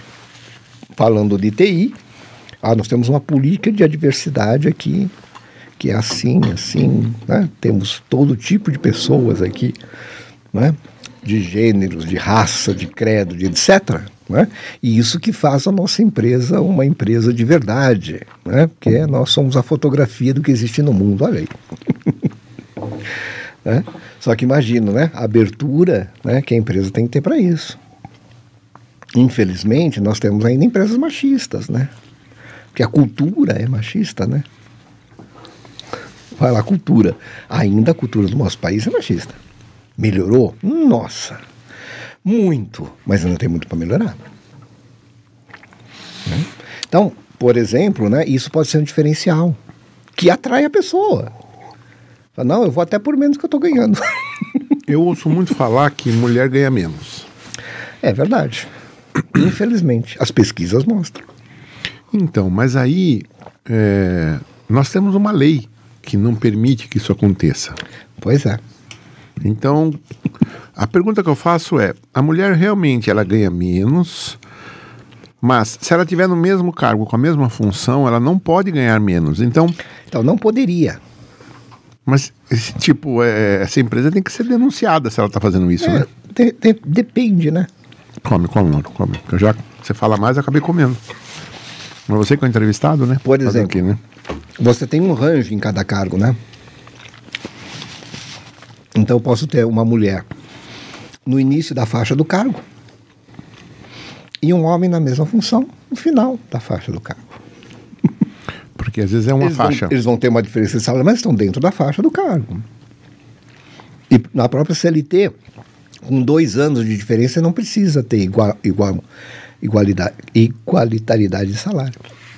Se tem mais de dois anos de diferença, já, já pode. Já pode. Bom, mas, mas é... isso também é discutível, né? Porque a empresa pode ir lá de desempenho. Você tem vários instrumentos. Eu não consigo pode... entender por que, que uma. Estou falando eu, né? Por que, que uma empresa pagaria menos por uma mulher? Pelo pois fato é. dela ser mulher? Não então, muda nada. Uma boa pergunta. O que importa é o que a pessoa entrega. Uhum. Então, eu vou pagar mais para quem entrega mais, uhum. a grosso modo, né? Uhum. E vou pagar menos para quem entrega menos. Então. E fim. E se quem entrega menos é uma mulher ou quem entrega mais, para mim não muda absolutamente então, nada. Mas para você. Eu não consigo imaginar que empresário que tem uma cabecinha dessa, né? Bom, então, não só os empresários, mas os requisitantes. Porque às vezes a empresa nem sabe disso, tá? É o requisitante. Bom, vou contar rapidinho. O cliente interno. Vou contar rapidinho um fato que aconteceu comigo. Só não vou falar o nome de empresas por questão de ética. Mas vou falar o ramo. Fomos chamados para uma empresa multinacional para buscar um engenheiro de qualidade de aço. aço. Fui levantar o perfil, era um estrangeiro, né? europeu, e... O requisitante. É, o requisitante. Aí eu fiz a pergunta, né? Homem, mulher, né? Enfim. Aço é coisa de homem. Não tem mulher no mercado de aço. Eu falei, tem, e tem bastante mulher no mercado de aço, principalmente na área de qualidade. Porque eu já sabia, já tinha pesquisado um pouco o mercado. Ele falou, não, não, a mulher fica grávida, e aí precisa sair, três meses de licença. Eu falei, mas homem também tem problema cardíaco e vai ficar também um bom tempo com, com uma licença, né? Um bom tempo com questão de saúde, né? Não, não, porque era homem, tá bom. Fazer o quê, né? Não dá para brigar. Mas vamos no mercado. Só que a vaga foi suspensa porque ele teve um problema cardíaco. Você, não foi praga. Você é Sinceramente, boca, não. Eu não tenho Quero morrer isso. teu amigo. É. E ele ficou praticamente três meses afastado. Quando ele voltou, ele teve a honra, porque isso é cara de honra, hein? Isso é cara macho. Para fazer isso é um macho. Não pode ser qualquer um. Ele me chamou e falou: serve mulher, sim. Olha que bonito. E contratou uma mulher. Que legal. Nós tiramos lá de Camaçari, agora eu vou falar o nome da empresa, da Ford, que era de qualidade, tiramos para essa empresa. que Daqui falar o saiu, não tem problema falar. Exatamente. Que legal, hein? Que então, bonito. é, às vezes as pessoas não pensam e falam, ah, mas isso é óbvio. Então, a gente tem que falar o óbvio. A sociedade está doente porque não enxerga o óbvio. Sim, sim. Mulher fica grávida, homem tem problema de saúde. Mais do que mulher, porque não se cuida. Né? Não vou perguntar para você quantas vezes você foi no médico esse ano. Esse ano não fui. Então pronto. tá vendo? Eu fui, porque como eu sou cardíaco, eu no mínimo seis, seis meses tenho que ir. Tá. Agora você tocou num ponto interessante, né? Mulher e gravidez. A mulher tem um, um problema a mais para resolver, né? Porque quando a mulher vira mãe, é, o desejo, pelo menos da grande maioria delas, né? É de ficar o tempo inteiro com a criança, né? Saiu de dentro dela. É um amor que eu não vou saber nunca nem chegar próximo, né? Mas as pessoas que relatam, relatam isso de uma forma, tipo, é uma experiência de outro mundo quase. E a mulher tem que conciliar, porque ela tem uma uma bomba relógio, né? Ela tem até um período de vida lá que ela consegue ser mãe. E normalmente é o período que ela está ascendendo na carreira, está crescendo, né? Então eu já percebi, já presenciei e sei de relatos, não é? Dessa dúvida, né? Que a mulher tem entre paro agora e tenho meu filho, ou não, deixo meu filho para depois. Só que se deixa para depois, parece que nunca chega mais essa hora de ter filho, né? Então a mulher, infelizmente, tem que administrar essa situação. Então, pergunta que eu faço para você. Você, como consultor de recolocação profissional, se você atende uma mulher que está com essa dúvida, o que, que você fala para ela? É, pergunta bastante difícil. Na verdade, é uma decisão de vida. Hum? Geralmente, quando nós tomamos uma decisão de vida, a gente precisa pensar e sentir, né? E se ver na situação, né? Então, uma boa forma é fazer a refletir sobre todos esses pontos de vista. Porque tem as mulheres. Bom, se os homens eh, ficassem grávidos, o mundo não teria a população que tem. Primeiro ponto. As mulheres já trazem né, na sua bagagem esta coisa do cuidar. Né? O cuidar é mais feminino do que masculino. Embora, ainda bem, muitos homens hoje estão cuidando. Não é? Que bom que aconteça cada vez mais. Tem hoje os homens que cuidam de casa e cuidam das, dos filhos melhor do que as mulheres, e as mulheres vão fazer vida profissional. É uma, uma negociação entre os dois, se os dois estão felizes assim, que maravilha, que bênção. Não é? Agora, a mulher tem uma condição que nós não temos. Né? Ela consegue fazer dez coisas ao mesmo tempo e faz bem. Né? Então parece que ela já vem com esse software né? que ela consegue dar conta de todas estas questões. Agora, ela precisa decidir querer dar conta de todas essas questões. E ter também em mente que o que é importante não é o tempo que eu fico com meu filho com a minha filha, mas sim a qualidade desse tempo. Porque eu posso ficar oito horas e ser ruim para os dois. E eu posso ficar três horas e ser maravilhoso para os dois. Então, tem isso para pensar também. Ah, então, são uma série de variáveis que ela tem que pensar. E até no planejamento de vida e carreira, um dos pontos é família. Então, quando você pensa na sua carreira, você também tem que pensar na família. Porque muitas vezes você atende um aposentado que foi um diretor de empresa multinacional e você fica até com uma cobiça, porque inveja é muito ruim, cobiça é até mais legal. E o cara já viajou o mundo inteiro, fala vários idiomas, fala, nossa, puxa, né? Aí você pergunta sobre a família e começa a chorar. Porque ele esqueceu de ver isto. E aí não viu os filhos crescer, viu os netos. mas os filhos não tem mais como. Estou hum? falando de homem, vamos falar de mulher, né? A mesma coisa, né? Então, puxa, o que, que eu fiz, né? Então, por isso você tem que pensar. Né? Tudo na vida a gente precisa pensar e sentir. E aí tomar a decisão. O que, que eu quero? Essa é a grande questão. E depois do quero tem eu posso, depois do posso tem eu devo. Então são as três perguntas do dilema do ser humano. São perguntas maravilhosas. Né? Instala o dilema, e nesse dilema eu preciso resolver. Tudo que incomoda a gente faz muito bem, né? porque ruim é o cômodo. Né? Então, tudo que incomoda é muito legal. E veja quantos incômodos a mulher tem. Como diz a Rita Lee, mulher é um bicho estranho, sangra todo mês, né? então a mulher já lida com coisas que para nós homens é inimaginável. Né? A gente não tem TPM. Quem uhum. descobrir algo que deixa a mulher melhor na TPM vai ficar milionário. Até hoje não se descobriu. Se trabalha com algumas questões, tal, tem algumas medicações, etc. Tem o psicológico que também ajuda, né? mas não se descobriu. Então a mulher já enfrenta coisas, né? Vamos, vamos lá pro, pro, pro final, né? Quando ela cessa a menstruação, né? É uma outra vida, né? Uhum. Olha que grande desafio, né? É, então, mas... então veja, é bem complexo isso. Agora, tudo isso tem que ser refletido com a pessoa. Ela pensar e sentir e tomar uma decisão. Depois de tomada a decisão, vamos em frente. O que não dá é para deixar a coisa ir acontecendo. Porque, perdão, porque aí a vida toma a decisão e às vezes não é a decisão que a gente queria. Sim. é, você não acha que a mulher poderia, estou fazendo uma pergunta, porque uma vez eu falei isso para uma pessoa e no final nem sei, eu perdi contato com ela, não sei se se prosseguiu ou não conforme o que eu sugeri na época, né? Porque eu fui embora com essa com essa questão na, em mente e aí eu fiquei quebrando a cabeça, né? Como é que poderia resolver isso? E a resposta que eu dei foi a seguinte: eu falei, olha, Primeiro determine quantos filhos você quer ter, um ou dois, ou três, seja lá o número que for. Coloque a data que esses filhos vão nascer.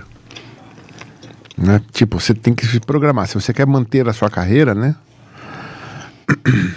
Aí o que eu falei para ela foi o seguinte: se prepare profissionalmente para ter o período de gravidez e ter os filhos nesta, nestas datas que você pré-programou e aí até sugiro, nessa hora você pode até pensar em fazer um curso e aprimorar, estando em casa, né? Um, um EAD, aproveitar esse momento quase como um sabático, né? Porque a linha foi o sabático. A linha foi você se permita é, dois filhos, dois sabáticos aí, entrega dois anos aí. Se você acha que você vai ficar muito fora do mercado, aproveita esse período para estudar que de repente de casa, duas, três horas por dia, dá para acomodar. É uma forma. E você sai do sabático melhor do que entrou. É uma forma. E volta para o mercado mãe e melhor é, é, capacidade de, de, conhecimento, né? Agora, uma, uma pergunta que talvez as mulheres que trabalham em TI estão fazendo às empresas é esta. Como que a empresa lida com a gravidez? É, agora me colocou... Home office. Home office. É. Hoje você tem uma solução. É, mais ou até... menos, porque na hora que a lei te é. dá seis meses, não tem home office nenhum, né? Você não. perdeu a pessoa. Então, não, não perdeu, né? Não, não. Naqueles seis meses você não tem a, a, o colaborador. Hum. E você, você, como empresa, como é que você faz agora para suprir essa necessidade? Pois é. Por isso que a empresa precisa ter backup. E quanto Sim. menor a empresa é, mais backup ela precisa. Porque a empresa grande, ela vai se ajustar. Empresa grande não sofre. Não, ela pega um analista é. ali, põe um lugar tal. A empresa 3 pequena... mil funcionários, sumiu um. A empresa pequena, ela Agora a empresa pequena tem 15 funcionários, sumiu um. É, nossa. Então, ela precisa ter backup. É. Se ela não tiver backup, ela dançou. Né? Mas, mas você tem, quer dizer, a lei é três ou seis meses. Seis meses são algumas empresas, né? Maioria ainda continua na três, né? É? é? Não, na minha cabeça era sempre seis. Não.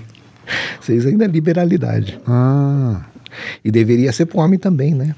Não, Eis eu, outra questão. Eu, eu, eu não sei se pode, se deveria ser igual, não vou nem entrar no mérito, mas acho que deveria ter um tempo, sim, porque o pai é importantíssimo, né? Embora que deve ter muitos que devem ficar felizes que não tem essa lei, né? Também. Mas esse é um pai desnaturado. Então, mas aí são perfis, né? Se eu for pai um dia, eu vou estar grudado no meu filho. São perfis, né? É. Mas vamos voltar Enfim, pro, vamos voltar. pro gestor financeiro É, lá. A gente então, vai longe, hein? É, não, mas eu, eu quero chegar num ponto que é o seguinte: eu presenciei na Covid muitas pessoas perderam emprego. Sim. Mesmo onde eu moro, que é um condomínio de pessoas que têm um pouquinho mais de dinheiro, várias pessoas vieram até mim, outras eu fiquei sabendo, que perderam empregos de muitos anos né, de carreira. E estavam com dificuldade de se recolocar, porque depois de uma certa idade é mais difícil. Não adianta querer tampar o sol com a peneira. E aí a pergunta que eu te faço é: você está lá escolhendo o gestor financeiro para essa empresa? Então fez entrevista, né? De que área mesmo que ela é? Que eu já esqueci. Em- o quê? A empresa que nós TI. TI, isso. Aí fez a entrevista, né? É, faz parte do processo seletivo, tá? Triagem, entrevista. Talvez tenha uma dinâmica de grupo, uma prova estacional. Como candidato, você precisa se preparar para atravessar todo esse processo. Ué. Né? Que não deve ser novidade para você. A não ser que você tenha feito carreira numa única empresa. Aí vai ser tudo novidade. Não é? E acontece, infelizmente. E aconte- não, tem- acontece. não vou nem falar infelizmente, que não é a palavra, Não. mas tem pessoas que estão aí 25 anos numa empresa. Sim, sim. Nunca passaram pelo desemprego. né? Então, porque nunca não existe, né? Não, não, até Sempre aquele vai- momento. Então, sempre vai ter a primeira Sim, sim, até vez. aquele momento nunca havia passado. Exatamente. Então, é, é- é- ele precisa se preparar para isso também, Marcelo. Uhum. né? E eu sei que nós temos aí instrumentos, né? Na currículo para esse Sim, preparo. sim, sim, muitos. Então, e precisa. E se eu não passei, preciso mais ainda. Não é? Sim. Quantas pessoas que eu atendi em um trabalho de outplacement com esse histórico? Porque alguns anos atrás isso era muito bonito. Fiz carreira numa, numa única empresa. Isso mudou, né? A pessoa falava com orgulho, é- era algo assim que brilhava os olhos, né? Você, Puxa vida, eu hoje não é mais a mesma coisa, né? É, e em geral, hoje eu vou dizer que nem pega bem, né? Então, depende. Não vou dizer exatamente É, que pega depende. mal. Eu, sabe, eu, eu É. não gosto muito dessas coisas. Ah, Tem que ficar quatro anos na empresa. Tem que ficar Concordo. quatro- Não, tem regra. Não tem regra. É. Você tem que sacar o momento e se sacar né? e ver o que está rolando. Pô, ainda tem perspectiva aqui dentro? Agora, se a pessoa eu mudou, quero essa perspectiva. se a pessoa mudou dentro isso. da empresa vários cargos, teve um crescimento lindo. Pô, claro. É. E diz um dos primeiros livros de carreira aqui no Brasil, de Nelson Savioli, que na época era do grupo. Ui, agora eu vou, acho que era o grupo Santista na época, o GC, era alguma coisa assim. Ele escreveu Carreira Manual do Proprietário. Bem antigo esse livro, hein? Ele dizia que o profissional deve ir para o mercado assim que ele recebe uma promoção. Que loucura é essa, pô? A empresa está reconhecendo ele, ele vai para o mercado agora sim, porque ele está em alta. Hum. E ele fez a carreira dele meio assim, né? Foi diretor da Rede Globo, de RH. Mudou em alta. Puxa, por que em alta? Faz muito sentido, porque em alta você não é só escolhido, você escolhe. Entendi. E é o que está acontecendo na área de TI hoje. A maioria dos profissionais de TI são especialistas né, na carreira em Y. Ah, cara, hoje eles podem escolher. Por Explica- isso que ele entrevista a empresa. Explica para o pessoal o que é a carreira em Y, Mauro. Então, carreira em Y é o seguinte: vamos colocar assim, ó. Vamos pensar numa coisa tradicional. Começa lá como estagiário, trainee, aí vai para auxiliar, depois vai para analista. Analista júnior, pleno, sênior, é? Daí ou você vai para a carreira de liderança, onde você vai assumir uma liderança, supervisão, encarregado, gerente, diretor, presidente, ou você vai para a carreira técnica, onde você vai ser um especialista, né, um cientista. E a ideia é que a remuneração, salário e benefício seja compatível com a carreira administrativa. Porque a empresa também precisa do conhecimento técnico. Né? Da carreira Y é assim. E na área de TI, muito acontece. Aliás, de TI é- tem muito especialista. Sim, é muito difícil até você puxar alguém para a área de gestão, né? Isso, porque ele não gosta. É, o pessoal gosta. Não quer saber de gente. E para ser gerente, você precisa gostar de gente. Sim. Senão não dá nem, nem, nem para começar a carreira de liderança. A, a, a pessoa tem que reaprender, né? Porque você até ontem não, não geria ninguém, Uhum. Aí, se você for promovido, no dia seguinte você tem um monte de colaborador embaixo de você. Exatamente. E como é que você faz? Você só sabia programar, agora você tem que gerir programadores. Então. Isso quando você está imediatamente falando com o programador. Mas se você progredir, aí entre você e, e, a programação, que é o que você sabe fazer, tem dois níveis já. E se você cresce mais ainda, daqui a pouco tem três níveis. Você vai ficando cada. Aí você gere pessoas que gerem, pessoas uhum. que gerem programadores. Uhum. Vai mudando tudo. Tudo. Cada nível tudo. muda tudo. Lógico, lógico. O que faz o presidente da, da Volkswagen? O que, que ele faz? Eu tenho um, uma, uma uma frase de um cara que uma vez eu vi que eu gostei muito, que ele fala assim, o presidente de uma empresa ele tem que saber contratar bem e mandar embora rápido. Uhum. É, uhum. Essa é a principal função. Uhum. Eu sei que está querendo dizer que é que ele gere pessoas que gerem pessoas que gerem pessoas. É, Isso, é, exatamente. Então ele não precisa saber onde vai o parafuso na montagem. Ele não precisa saber. Tem quem sabe. Uhum. Né? Então, quanto é um grande gestor. Um grande gestor. E, e, e o, o maestro toca quantos instrumentos? Deveria tocar alguns, né? Mas a princípio não precisa. É, tem que saber é gerir os músicos. E quando não está o maestro, vai o primeiro violino. então, gerir né, é diferente de tocar, uhum. né, de fazer. Né? Então, por isso a carreira em Y foi criada, porque nós de RH também cometemos muitos erros de tornar o melhor técnico um péssimo gestor, porque o cara não quer. Uhum. E muitos não querem mesmo. Em TI é muito claro isso. TI, você vê, Rapidinho, ele não quer. Não, gente, não. Não quero. Então, é uma questão importante, né? Então, falando, voltando lá ao processo seletivo, então, depois de todas essas fases, você tem lá a entrevista com o requisitante, que é diferente, porque quem vai te contratar mesmo, você vai trabalhar com ele, não é? E aí são, claro, as questões mais técnicas, a entrevista é mais focada no, no que você vai entregar, na sua função, você também tem que se preparar para isso. Como é que você. Então vejo que o processo seletivo é uma escola. Não, é, eu sei, eu é sei. É uma escola. Agora, como é que você aconselha esse profissional que estava 10 anos numa empresa e agora na pandemia perdeu seu emprego e ele está no mercado agora querendo se recolocar e está brigando com jovens, cheio de energia. Como é que você orienta essa pessoa a ter competitividade na busca do seu novo emprego? Então, primeiro passo é eu não estou desempregado. Estou em busca de uma nova colocação. Estou em busca de uma nova oportunidade. Fala, pô, mas é só palavra. Sim, mas numa época que no nosso país desemprego parecia doença. Parecia que tem quem estava desempregado não era bom profissional. Né? Numa época que era pleno emprego, depois passou a não ser pleno emprego, puxa, o cara parecia um condenado. Mas a pessoa que está desempregada, ela sofre muito com isso. Sofre, alguns até suicidam. É, é e tem casos, né? se conhece casos, né? Quem trabalha, trabalha em empresa, quem trabalha na área clínica, conhece muitos casos, né? Infelizmente. A pessoa se sente muito mal, né? Muito. E principalmente empresas que falam assim, aqui é uma família. Não é família, gente. É. A empresa tem um objetivo. Sim. E cada profissional tem um objetivo lá dentro. Sim. Não é família. Ali as pessoas não se amam. Na verdade, elas se competem. E a competição não é ruim. Né? Se você uhum. souber lidar bem com a competição, você pode crescer muito né? com a competição. Deixa eu fazer um parênteses aqui. Claro. Se você está gostando do nosso Currículo Cast, deixa um like aí pra gente. Nós estamos começando. Seu like é muito importante. Mas só deixa o like se você está gostando. Se não está gostando, não precisa deixar o like. Quero aproveitar o que você falou aí agora. Tem gestor que gere promovendo a briga, né? Sim. Mas aí não. Eu não vou entrar no mérito, porque eu sei de um que você também conhece. Mas me fala um pouco desse perfil. Né? Então, né? Quanto que isso é bom? É, isso é o laissez-faire, né? Isso é muito ruim é você colocar uma, um em, contra o outro, né? vira a questão de fofoca, de saber daqui, de saber dali, e você tem a impressão, eu tenho a ideia que estas pessoas têm a impressão que estão controlando tudo, e na verdade não estão controlando nada. Porque a gente não controla nem se sai na calçada e vai estar tá vivo. É pode vir um, um carro e te atropelar. Nós temos só sensação de controle. Né? Na verdade, nós controlamos muito pouca coisa. Né? E pare ela parece que tem isso de manipular as pessoas tal, né?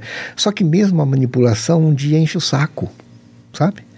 Mas é uma coisa muito desgastante, muito ruim. Acho que vira um clima tóxico e, ali dentro. Tóxico. E hoje tem a tal da burnout. Né? A burnout, a síndrome de burnout, é, geralmente ela é um, uma doença do trabalho. Como é que é essa síndrome? Explica para o pessoal. Não, é, um, é uma síndrome que a gente pode confundir com depressão, por exemplo. Né? É, a pessoa começa a perder a vontade né? Então eu perco a vontade de ir para o meu lugar de trabalho. Tipo, queimou até o fim. Burnout é queimou tudo é, o pavio, né? Não é, sobrou mais nada. Não sobrou mais nada. Não, né? tá, não dá mais para ter o fogo ali. Infelizmente, a pessoa entra numa síndrome, né? Chama de síndrome, e aí precisa de um trabalho de terapia, né? Você vê que engraçado, né? É, quando eu comecei a trabalhar em RH e eu falava que eu fazia clínica também, os caras falavam assim: você não faz nada bem, né? Hoje, a, a clínica e a o RH estão juntinhos. Como assim você não faz nada bem? Essa eu não entendi. É, porque ou você é de organizacional ou você é de clínica, pô. Ah. Só que o objeto de trabalho do psicólogo é o indivíduo, tem, tem é esse, o ser humano. Tem, tem, essa, essa visão? Tinha. Ah. Tinha, no passado, né? Me formei em 83, né? Já mudou muita coisa, né? Hoje já é muito interessante, né? Hoje se fala em saúde dentro da empresa, né? Sim. Opa! E depois da pandemia, muito mais. Uhum. Né? Tem empresas criando o RH como uma área de saúde. E aí profissionais de psicologia focados na saúde do trabalhador. Não é? Você vê, Christophe Dejoux escreveu um livro chamado A Loucura do Trabalho, muito tempo atrás, um canadense. Depois ele derivou para livros de autoajuda tal, mas essa contribuição foi importantíssima, porque ele fez uma pesquisa em vários países do mundo com as NRs, as normas regulamentadoras da engenharia e medicina do trabalho. E descobriu que nenhum lugar do mundo tinha a questão da psique era você perder um dedo, você bateu, perdeu uma perna, você. Tudo isso tinha nas NRs. Mas a questão psique não tinha. Hoje já se começa, por quê? Porque hoje já se tem até no direito, né? A figura legal do abuso, né? Da relação tóxica, né? Tá. Hoje você já tem. Né? Então o cara falou: olha, eu fui abusado psicologicamente né? Foi um assédio moral. Uhum. Nem é Agora, como é que a gente faz? Moral. Como é que a gente faz para é, é, é, aquela velha história, né? A mulher hoje diz que é estuprada. Se você não acredita, não é bom. Mas se você acredita piamente, também não é bom, porque muitas estão usando isso para se aproveitar da situação.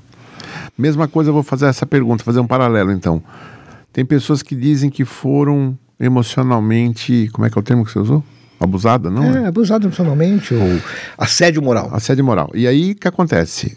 É que se realmente teve, parabéns, tem que corrigir isso, tem que haver alguma, alguma indenização. Mas e se não teve, isso é uma história? Então, como é por que isso sabe? existe a justiça do trabalho, né? Sim, é. e nesse ponto... Vai para a justiça, se, se, arruma provas, tá. se coloca as provas, né? mas não dá para a gente pensar mais naquela coisa bem idiota de que, olha como ela estava vestida. Também, olha como ela estava vestida. Opa, o que, que é isso, cara? Pelo amor de Deus. Mas do que está falando agora? Da mulher que foi estuprada, né? Ah, Tem pessoas sim, que falam, sim. nossa, mas olha como ela estava vestida. Como assim como ela estava vestida? Ela se veste da forma que ela quiser. Ué, você não tem um, um, uma, uma norma na empresa de que ela tem que se vestir de tal forma, ela se veste da forma que quiser. E por isso o homem tem o direito a atacá-la? O que é isso, gente? Então a gente também precisa né, começar a pensar e sentir as coisas, né? Com um ser humano não dá para ser assim, papum, Exato. tão radical. Sim, né? sim. Nós temos sensibilidades, temos outras coisas, né? Mas vamos terminar lá, o que eu quero mudar de assunto, mas eu quero terminar o gestor lá. Então, como é que você... Você vê como o processo seletivo é longo, hein? Nós não terminamos não, não, Eu tô, eu tô pulando um monte de coisa aqui, porque eu quero falar de outras coisas, né? Mas vamos terminar lá, que eu quero deixar uma dica para o nosso ouvinte aí de como que o gestor de, de financeiro pode se recolocar com, tendo mais idade do que de repente o mercado gostaria, né? É, tendo tido uma experiência muito longa na última empresa, como é que ele se como é que ele aumenta a competitividade dele? Então, primeiro, primeiro ponto, né? Então você já falou, um bom currículo. Bom currículo, né? Se eu fiquei tanto tempo assim dentro de empresa, 10 anos atrás o processo era diferente. Com certeza. Então eu tenho que me preparar. Para o processo seletivo. Que envolve não, o quê? Não só o bom currículo, como distribuir bem este currículo. Certo. Né? Distribuir. Sua bem. network, no site de recruitment, enfim, né? Fazer uma bela distribuição, porque o currículo é que vai te vender, Certo. bem feito, sem mentira, né? Mas valorizando a verdade, né? Depois se preparar para todo Sem currículo turbinado. sem turbina. Trabalhe com a verdade. É muito mais fácil. Nem memória você precisa ter, nem boa memória. Né? Aí você fala mentira, você vai ter que ter uma boa memória. Você É. tem que lembrar para ficar acertando aquela mentira todo o tempo. Não é? Então, olha que vantagem. Né? E você vai estar inteiro ali, né? falando a verdade. Não, tem porquê você não estar inteiro. Não é? Bom, então prepare-se também para o processo. Agora, o que que é esse preparar? Bom, então eu preciso ver o que, que o mercado está exigindo. Aliás, se eu fiquei 10 anos dentro da empresa, eu já deveria ter pensado nisso. Né? Pô, tá bom aqui para mim, mas o que, que o mercado está pedindo no meu, no meu cargo? Puxa, que, que, como que a gente sabe isso? Bom, está atualizado. Segundo, participe do processo seletivo nele. você falou um ponto importante: estar, estar atualizado. Sim, Muitas pessoas não estão. não estão. Aí essa pessoa tem mais um problema. Tem mais um, um desafio. É, mas acho que ela tem um problema mesmo, Não, né? não. Agora, depois é- o desafio é resolver o problema. O problema é doença. Tá certo. Ah, Então é, tá bom. Ele deve desafio. Desafio bom. ele vai enfrentar. Olha que gostoso. ó. Então- ele vai ultrapassar o desafio. Olha que coisa boa. Mas o problema também se resolve. Também. É. Mas Quem é. gosta de resolver problema é engenheiro, é psicólogo. Brincadeira aí com os engenheiros, por favor. Mas a dica então é: se você está há muito tempo numa, num, numa- no mesmo cargo, atualize. Atualize. Descubra o que que Isso. os jovens que Isso. estão nessa posição estão fazendo, lendo, descobrindo, pesquisando. É, e você não pode cometer esse erro mais hoje, de esperar Sim, você sair. sim, sim, sim. Aí realmente você vai ter que correr atrás, e não do prejuízo, do saber.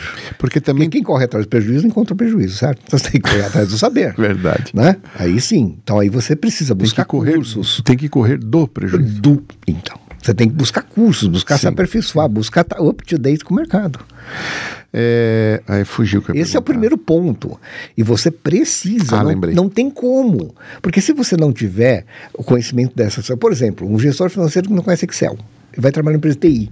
Não, não pode. Bom, Não, esse tem que conhecer quase tudo. né? Mesmo que não use, mesmo que tenha lá um RP, Sim, vai usar sim, pouco, mas sim. você- Excel salva a pele para um milhão de coisas. então, É. É. Mas a outra coisa que eu percebo também é a pessoa tinha um salário, porque a empresa demitiu ele e contratou outra pessoa com um salário menor. Porque Uhum. esses reajustes, reajustes, reajustes, às vezes criam um salário desconexo do que a pessoa está entregando, né? Às vezes, não Às vou falar vezes. que é sempre. sim. E aí essa pessoa vai para o mercado e não vai encontrar, Não. ou vai ter mais dificuldade em encontrar Isso.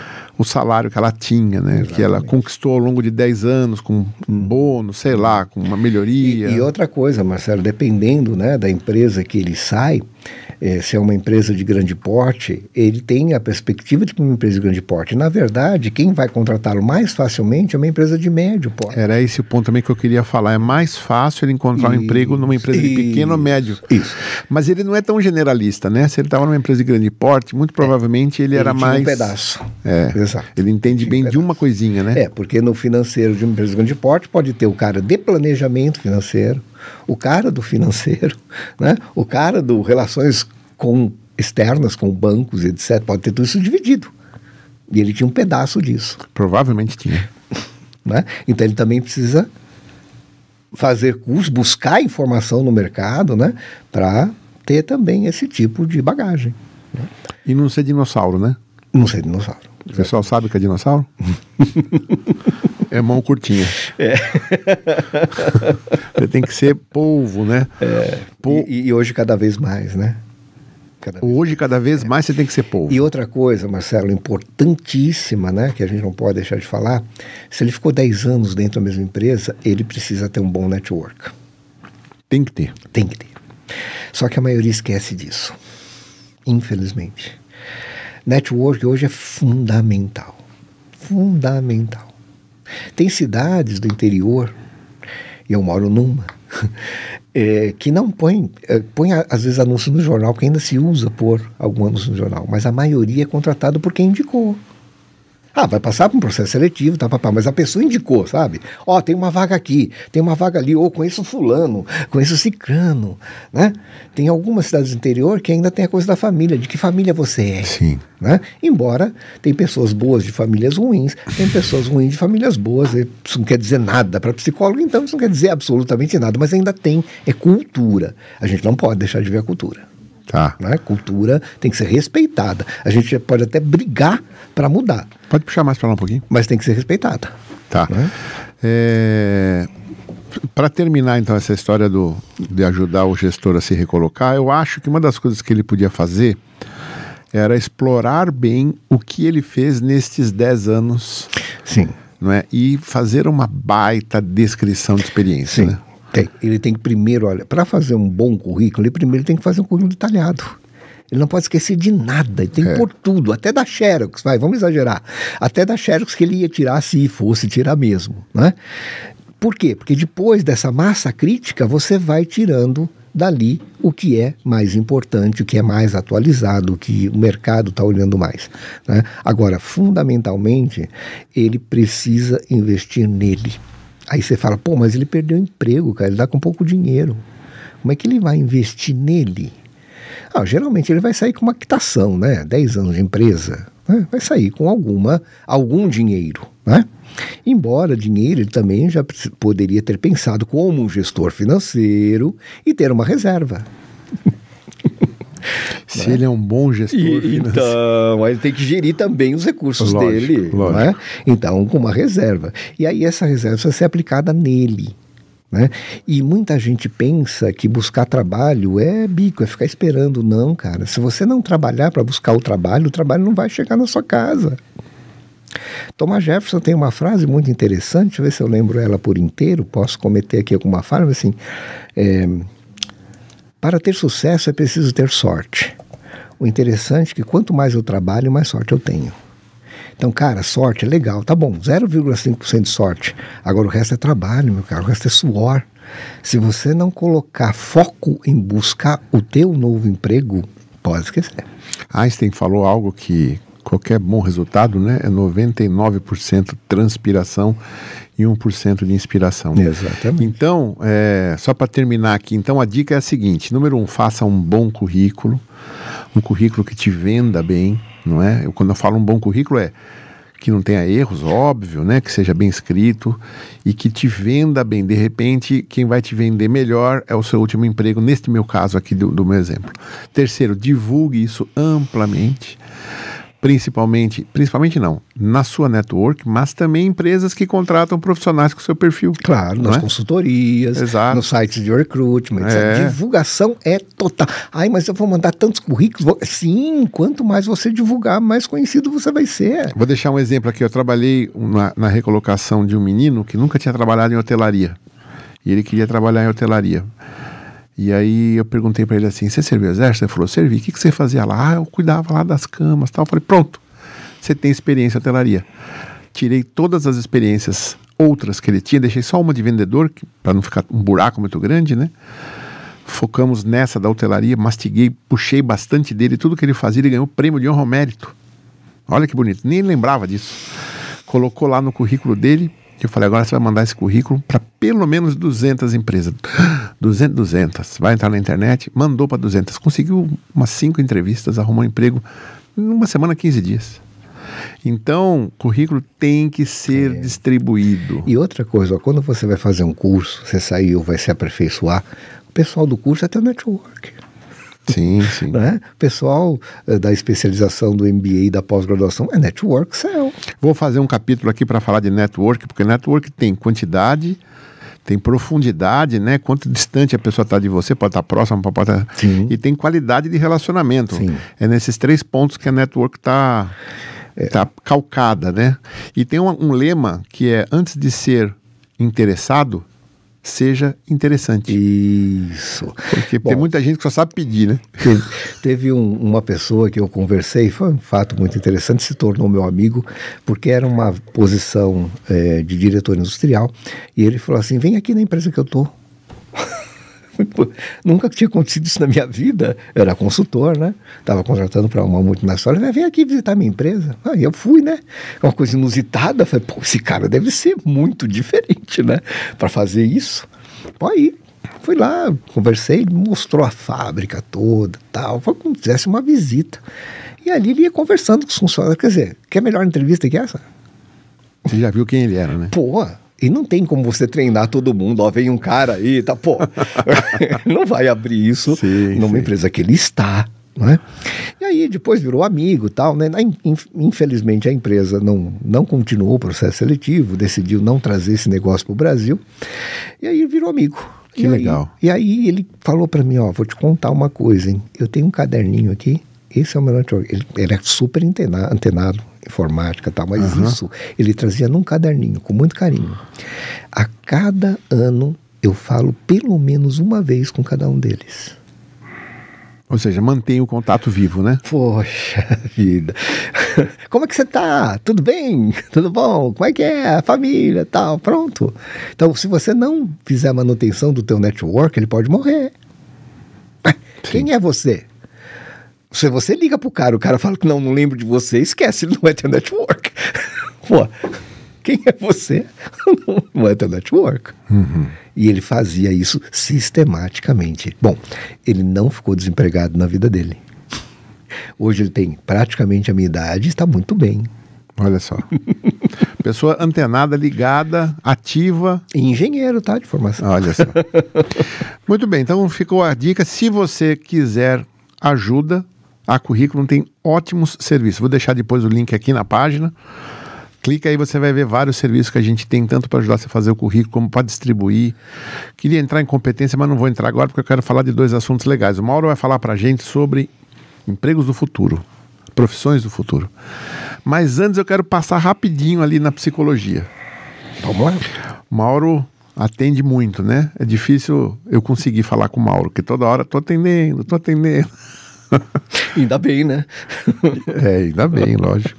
E, e eu queria perguntar um pouco sobre os seus atendimentos relacionados ao desemprego.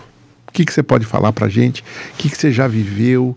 Como é que você lidou, ajudou? Então, é uma situação bastante complexa, né? Até coloquei a palavra desemprego, né? Mas durante muito tempo essa palavra foi muito pesada, mesmo, de verdade, pesada emocionalmente. Né? Então, o primeiro era fazer uma reorganização disso, né? E mostrar né, para a pessoa que as possibilidades continuam existindo. Né? Então, a grande questão é ele saber que existe um mundo fora da empresa que ele estava. Eu ouvi uma vez de uma secretária de presidência, também de uma grande empresa, que eu não vou falar o nome, questão de ética, mas você sabe que secretária de presidência, há alguns anos atrás, às vezes ela até tomava decisão, que ela sabia como o presidente pensava. Uhum. Né? E essa, ela ficou 25 anos com a mesma pessoa. Nossa, um casamento. A pessoa chegava às 6 horas da manhã e saía 10 da noite e ela na empresa com ele. E começando o trabalho né, de, de recolocação com ela, a empresa estava pagando para ela. Ela falou, depois de uns dois meses, ela falou assim para mim: Nossa, Mauro, eu não sabia que existia vida fora da minha empresa. Da minha empresa. E olha, eu não sabia que existia vida. Porque a vida dela era aquilo lá. Então veja como essa coisa é, é forte, né? É emocionalmente muito pesada. Então o primeiro trabalho é trabalhar toda essa questão, essa história, né? o que, que ela conseguiu, as conquistas, muito importante para ressignificar toda a carreira. Né? Então, primeiro é fazer isso. A gente pode chamar de suporte de ego. Né? Trazer as competências, as qualificações. Né? E muita gente fala: não, mas tem um monte de ponto a melhorar. Gente, quem não tem? É muito mais barato você trabalhar primeiro que você tem forte. Ah, sim. Depois verdade. você vai buscar melhorar, né? Você tem aqui psicologia positivista, né? Você tem aqui um cara que quer aprender piano. Tem um que já dedilha o piano e outro que nunca viu nenhum piano na frente. Em quem que você vai investir?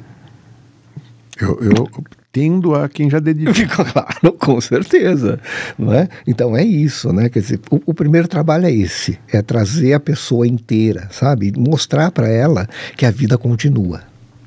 Esse é o ponto. Uhum. E que daqui para frente ela vai ter que se empenhar. que senão ela não vai conseguir. Então, isso parece simples falando, mas não é simples. E cada pessoa reage de uma forma. Não tem um, uma, uma, uma receita, sabe? Ó, faz assim que dá certo. Não tem. É trabalhando passo a passo, pedaço por pedaço, né? ponto por ponto. Hum? E às vezes coisas até muito difíceis, né? Porque a pessoa tem um sentimento, né? Foi uma perda, não Sim. só do emprego, aí foi uma perda do patrão. O cara morreu. Ah, ele morreu. Sim. Né? Então, tem duas perdas aí, né? A perda daquela pessoa que eu admirava, que eu prestava serviço para ele, que eu era cúmplice em alguns momentos. Muito até, forte, né? né? Esse... Nossa, um vínculo pesadíssimo. Então, tem uma elaboração de luto, que nós chamamos, né? Bastante pesada. Embora elaboração de luto, em qualquer emprego que você sai, você vai fazer. Sim. Não tem como. Senão você vira saudosista. E aí você entra na empresa e você fala assim, nossa, mas na empresa que eu trabalho não, trabalho não era assim. Bom, então por que você não ficou lá? É? Então a gente tem que trabalhar o luto. A partir do momento que você fecha esse luto daquela empresa, aí sim você está pronto para buscar um novo. Senão você vai ficar com saudade. E aí é pepino. Né? Então esse trabalho é o mais difícil. E aí fazer com que ele comece a fazer as coisas. Porque ele também acha que você, como um outplace, uma recolocação, você vai fazer o currículo para ele. Eu não vou conseguir. É. Ele tem que me dar informação. Sim. Né? Ele sabe muito, ou ela sabe você muito. Pode, você fez. pode até ajudar sim, a puxar o que é sim, é importante. Sim, mas é, tá, tá dentro dele a resposta. E escrever tem que ter um pouco dele. Então é muito importante que ele me traga alguma coisa. Senão eu vou escrever como eu escrevo. Uhum. E aí na entrevista vai ficar o currículo de uma forma e ele falando de outra. Porque ele não fala a forma que está no currículo. Uhum. Né? Então precisa também entender como é que ele se expressa na escrita. Né? Para aí sim poder assessorar a fazer o currículo. O currículo é um trabalho no mínimo de quatro mãos. Sim. No mínimo. Né? Então aí também às vezes é um parto. Né? Porque derrapa. Ai, ele acha que você tem que fazer. Né? Aí vai a distribuição. Né? Então, o que, que você pode me ajudar na distribuição? Essa é a primeira pergunta. Ah, você não conhece um monte de gente em RH? tá bom, eu conheço um monte de gente em RH, mas e e aí? Quem falou que eles estão precisando de uma secretária Exa de diretoria agora? Né? Exatamente, né? exatamente. Então não é o meu network, é o seu. As pessoas que te conhecem, que podem falar sobre você. Esse é o seu network. É o meu, é fácil. Agora, o seu, você que tem que montar e você é que tem que buscar. É? Uhum. Então, é fazer ela pegar na massa. Né? E ela começar, então, a se apropriar disto e ir caçando. Né? A gente faz entrevista com devolutiva. Né? Então, por exemplo, ela nunca participou de processo seletivo na vida dela, fora o processo que ela passou lá. Há 25 anos.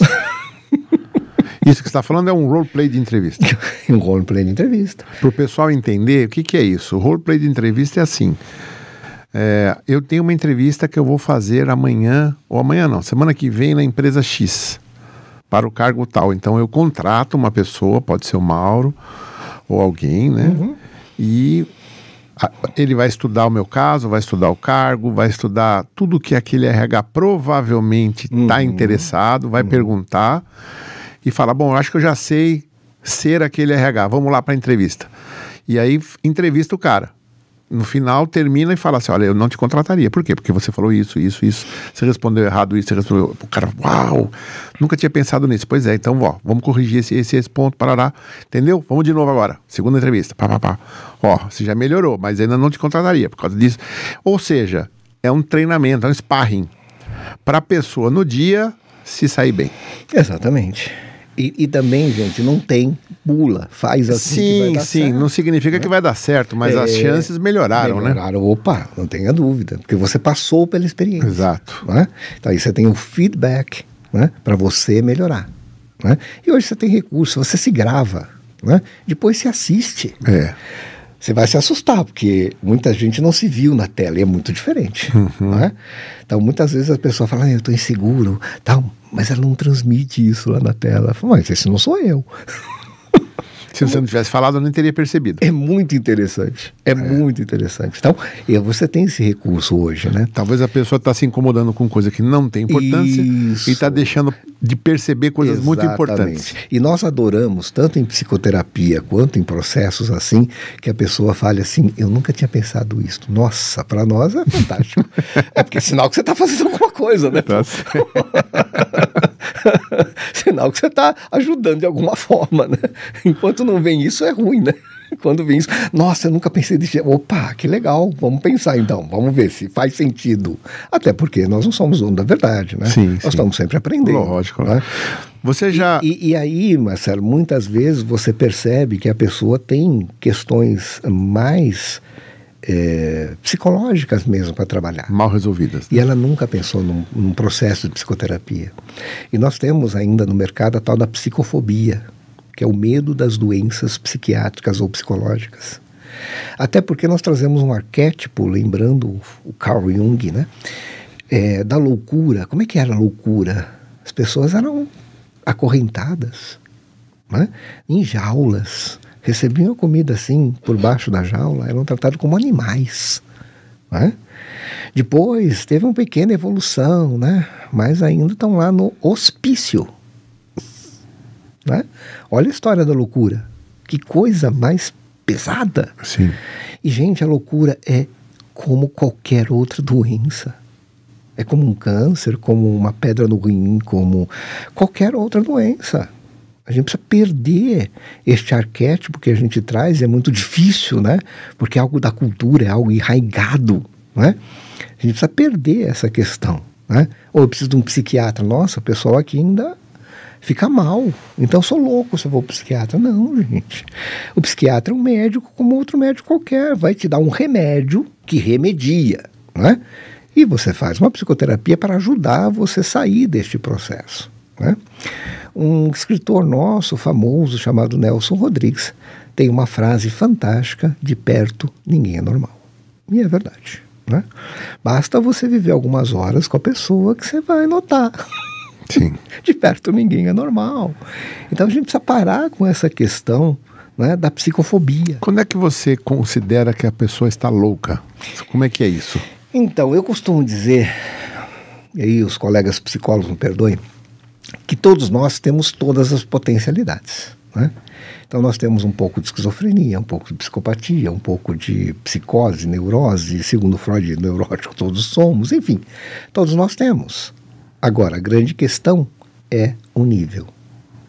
Que às vezes a diferenciação de quem está com uma questão psiquiátrica para quem não está é um fio de cabelo.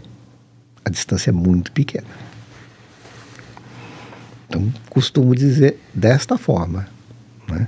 Então, qualquer um de nós, se não cuidarmos da nossa saúde mental, a gente pode chegar a uma síndrome, a uma crise, né? Ou realmente a adquirir uma doença. Né? E também tem a questão genética que a gente não pode tirar. Alguns têm né? mais propensão. Sim, então a gente não pode tirar, né? O homem é biopsicossocial e a OMS hoje fala de espiritual também. Né? Não quer dizer religião, quer dizer espiritualidade. Né? É, eu não acreditar que é só matéria, é mais ou menos isso. Até tem pesquisas hoje que a fé cura. Quem tem fé se cura mais fácil que quem não tem. Então, uma questão também. Então, homem é bio, e espiritual, as quatro dimensões. Né? Então, é, é, nós temos ainda muito dessa questão, né? O medo da doença psicológica. Estou indo no psicólogo. Ah, então você está doido. né? Aqui em São Paulo, isso já diminuiu bastante, né? Mas tem cidades do interior que isso é, ainda é muito sério.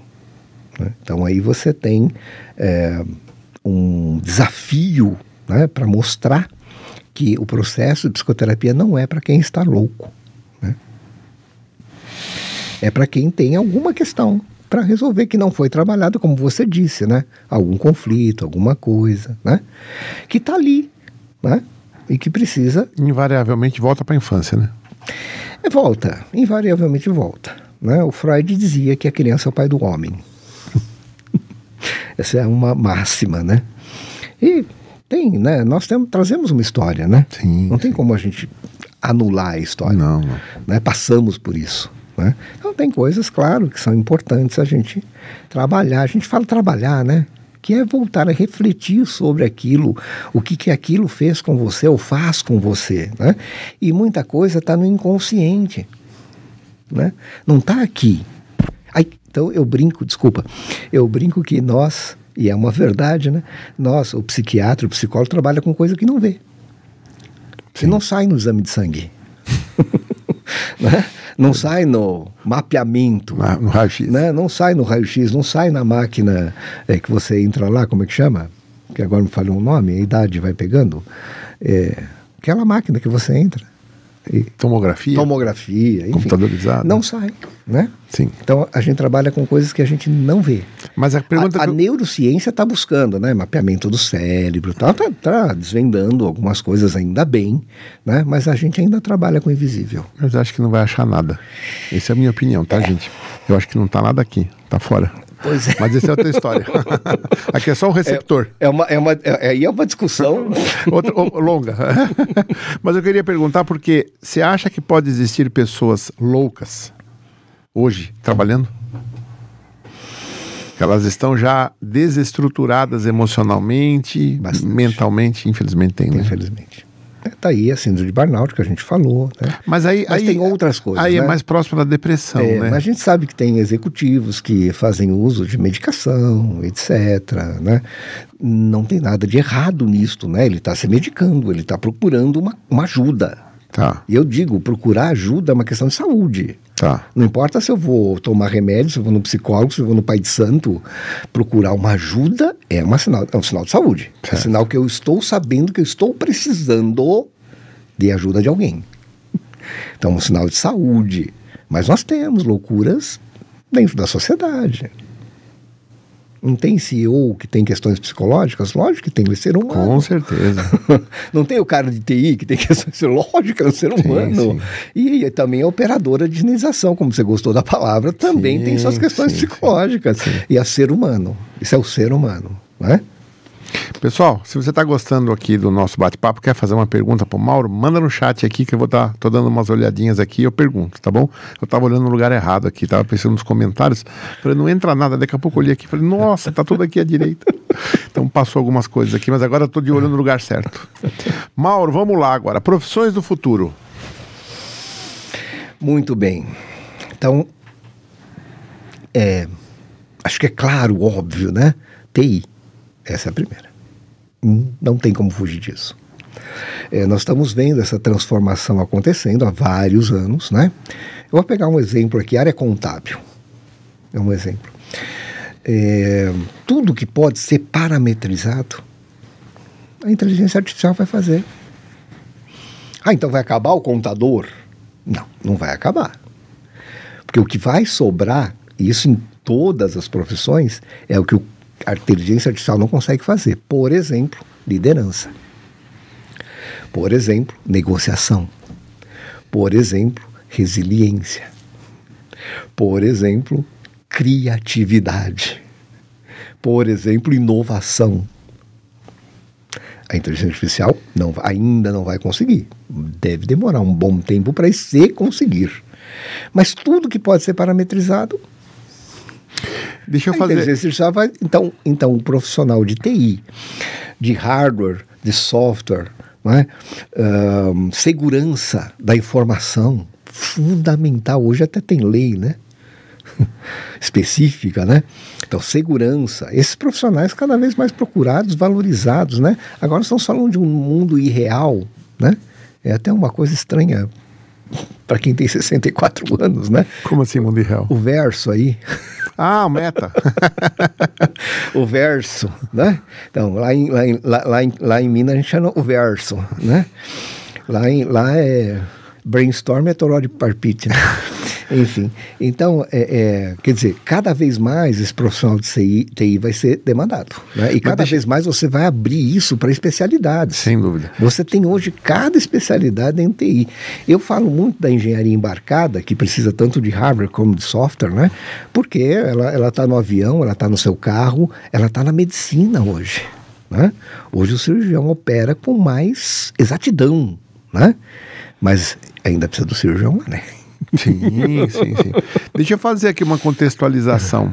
É, eu estou criando um curso que se chama Jornada para o Emprego dos Seus Sonhos. O Mauro sabe disso, tem acompanhado aí, né? E lá nesse curso eu falo sobre esse tema. E ali eu abordo algumas coisas, porque você não, não tem como você não olhar para frente se você não entender bem o que aconteceu, né? Uhum. Eu vou lá eu falo muito mais, vou falar alguns pontos aqui. Então, por exemplo, você pode imaginar quando nasce a eletricidade, os motores eles eram a vapor, não é? Daqui a pouco nasce o motor elétrico, né? O bonde era puxado a cavalo, mas aí já teve antes também, teve o motor a combustão, né, que fez os bondes mudarem. Então, se você tinha uma fábrica de bonde, você tinha cavalo, ferradura, cilindro de, de, de, de aquela coisa que veste o cavalo ali, esqueci o nome, né? É, Sela. Sela, couro, madeira. Então você tinha que ter gente que mexia com couro, com madeira, fazer ilhosa ali, porque tem que colocar fivela, tudo, né? Aí você tem cavalo, você tem égua parindo, você tem feno, você tem Domador. veterinário, amansador, domador de cavalo, tudo isso para puxar charrete, né?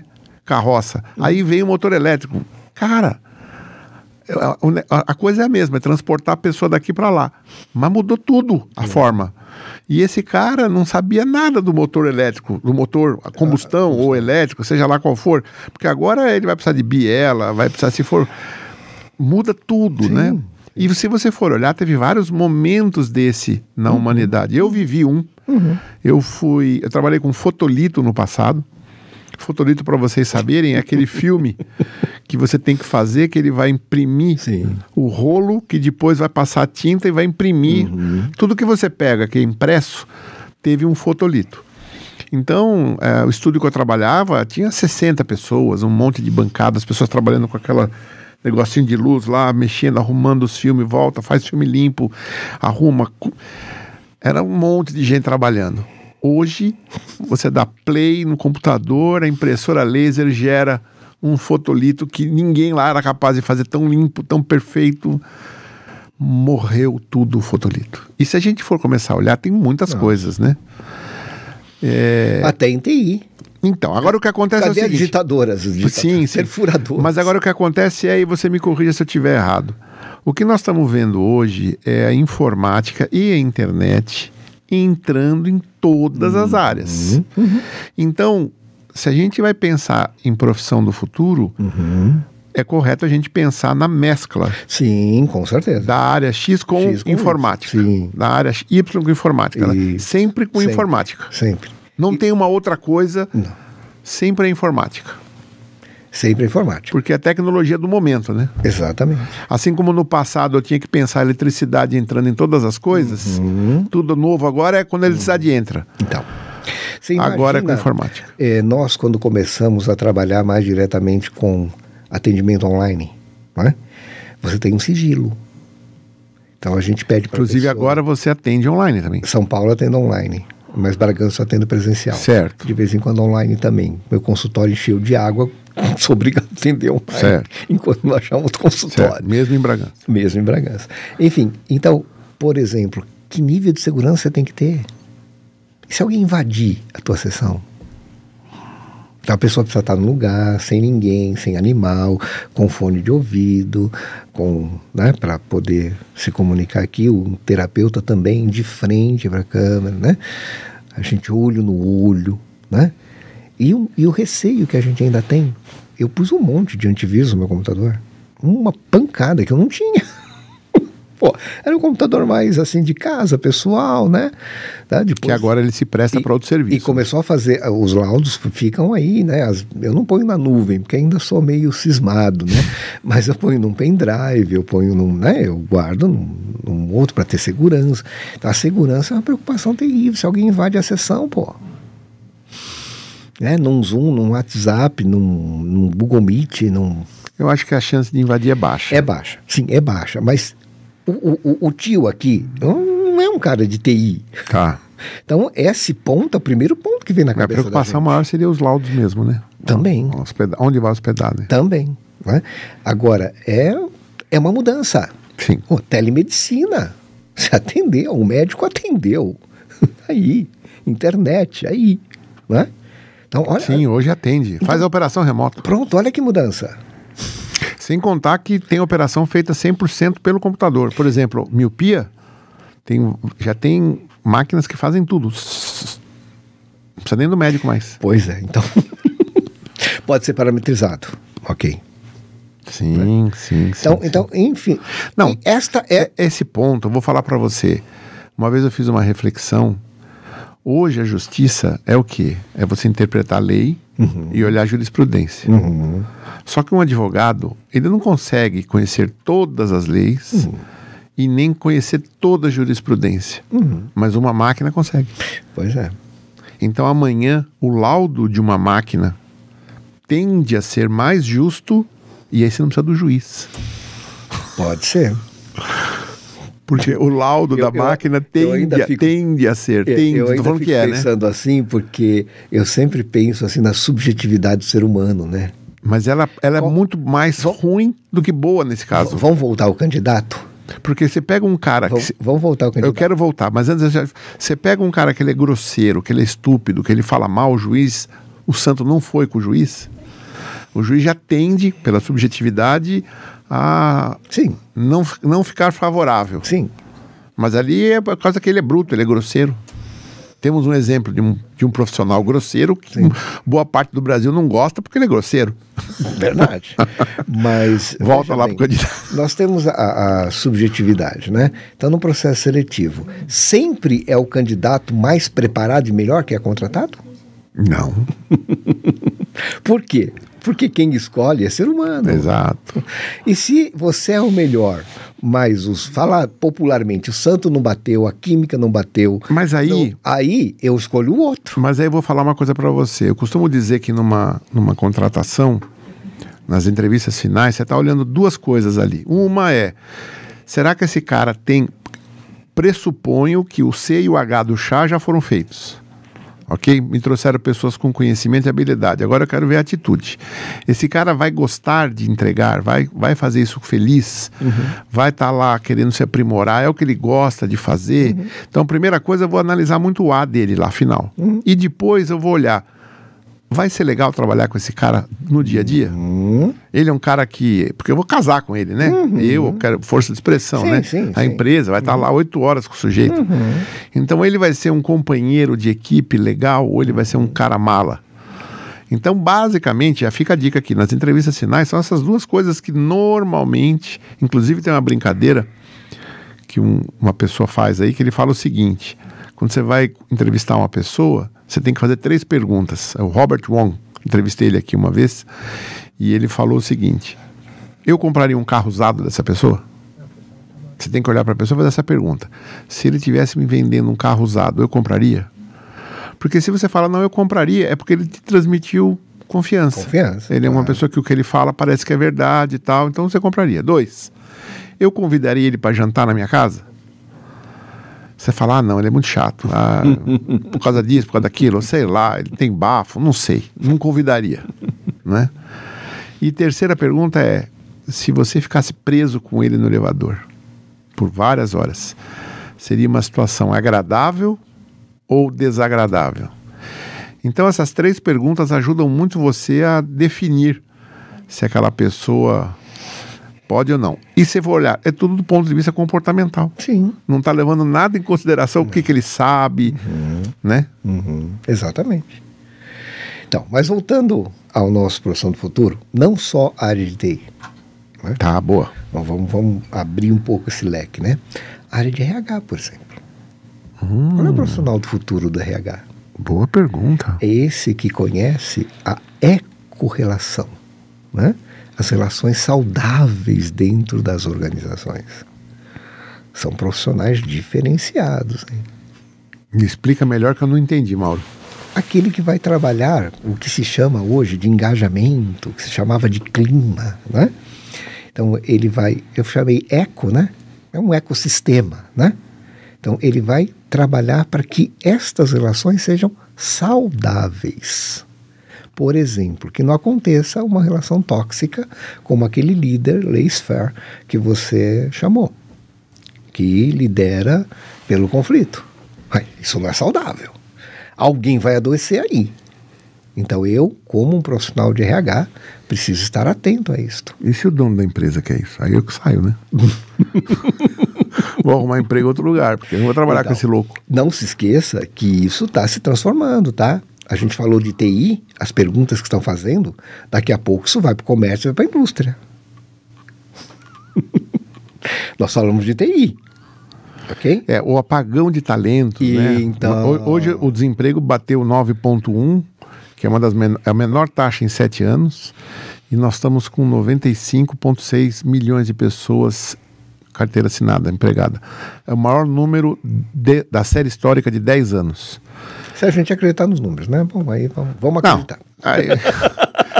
Mas o que eu quero dizer, mas o que eu quero dizer é o seguinte: nós estamos entrando num período de apagão de talentos. Esse sim, é o ponto que eu quero sim, dizer. É isso é uma verdade. Isso é uma verdade. Não é? Isso em todas as áreas. Isso. Então começa com TI, que é a primeira que grita. Uhum. Mas quais são as próximas, Mauro? Poxa, então. Este profissional da RH, será que já existe hoje? Eu fico pensando. Poucos. Poucos. Eles vão ser buscados. E aí? Que tipo de empresa, Valoriza, né? Que tipo de empresa será que eles vão querer? Sim, aí eles vão dar, eles vão dar as cartas. Ótimo. Área de engenharia, medicina e saúde do trabalhador. Olha. Pô, tem psicólogo especializado nisso? Muito poucos. Muito Explica poucos. melhor, Mauro. Explica melhor. Ué, o, o, a engenharia tem que cuidar dos EPIs, equipamentos certo. de proteção individual, dos EPCs, equipamentos de proteção coletiva. Uhum. Ok? E o homem em relação à máquina. Hum? Uhum. O médico tem que também ver isso e ver que possíveis doenças podem acontecer ou estão acontecendo ali para ele poder atuar de uma forma preventiva. Psicólogo também. então, como tem muita gente com burnout aqui, doutor? O que, que a gente pode fazer? Como que você detecta como quem está com burnout? Pode... O médico sabe. O médico Não, mas deve ter, deve, deve, ter, Isso, mas o, o que, que ferramenta você usa? Olha, depende. O médico pode usar, inclusive, a, a experiência dele para ver que aquela pessoa está doente psicologicamente. Não, é? não necessariamente ele vai fazer um exame, porque o exame não vai aparecer. né?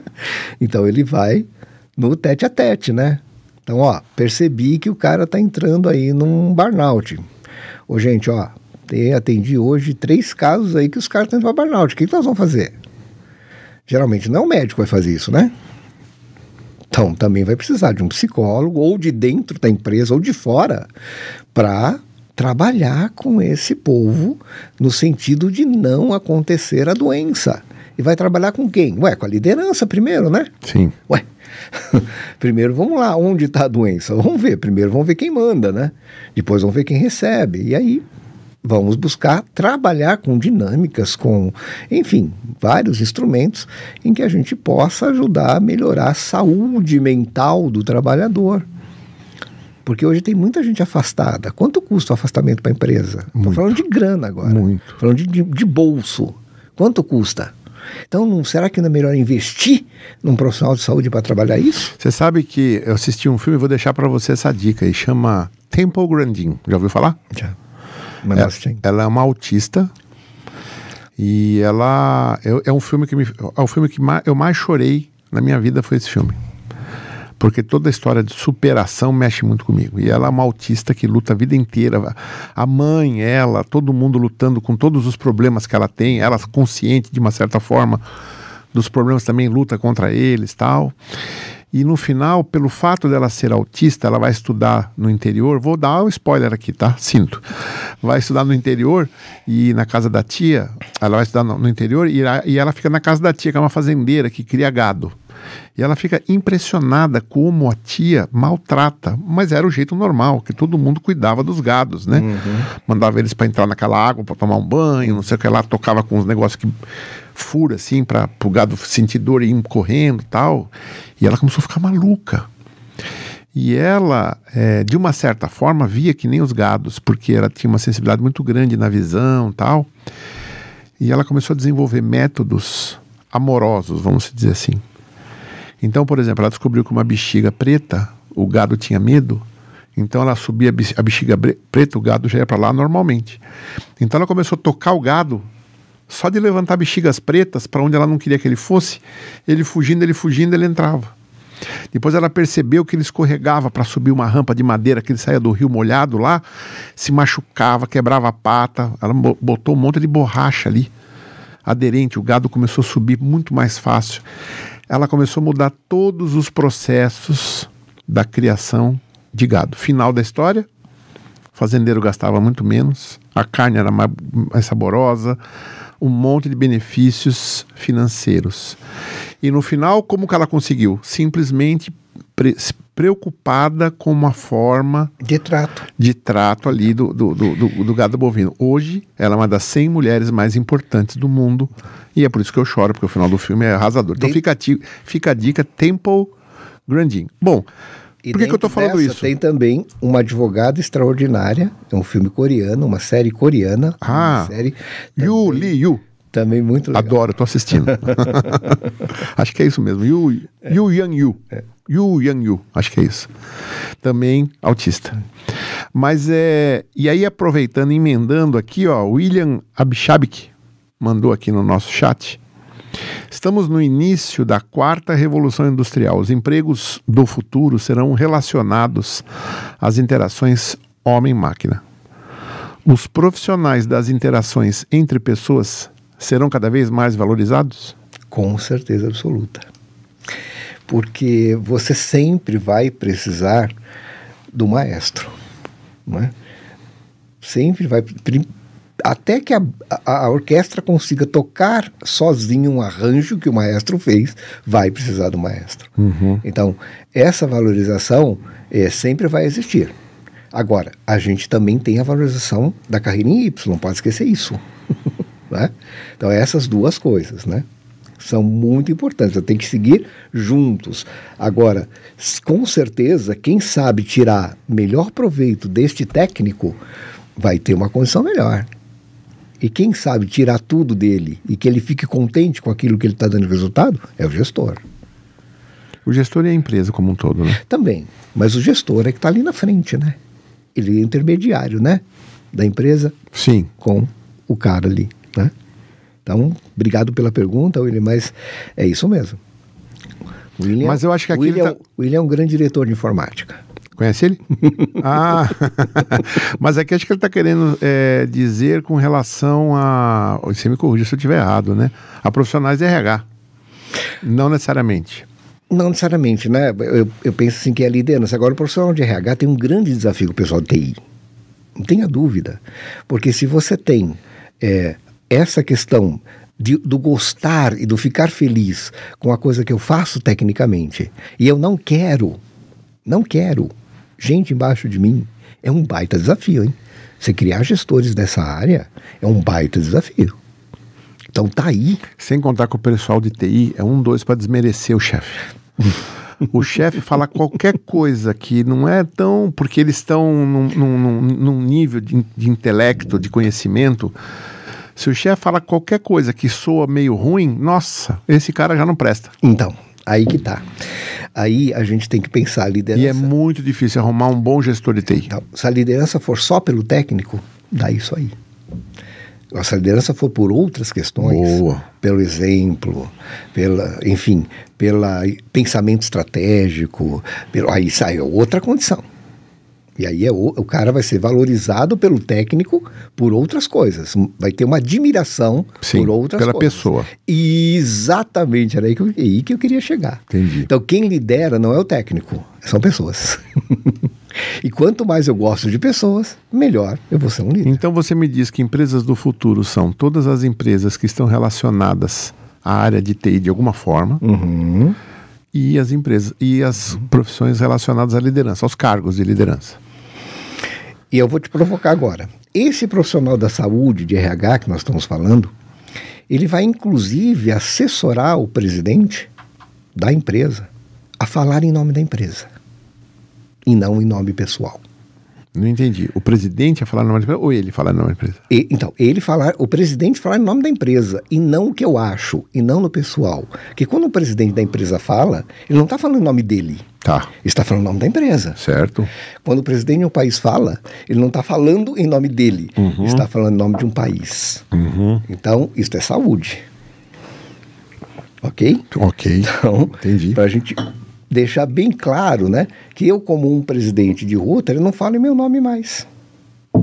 Eu falo em nome do Rotary. Então, tudo que eu falar, falo, "Uh, o rotariano lá que é presidente que falou. Quem leva a penca não é o Mauro. É o Rotary. Então, até isto, né?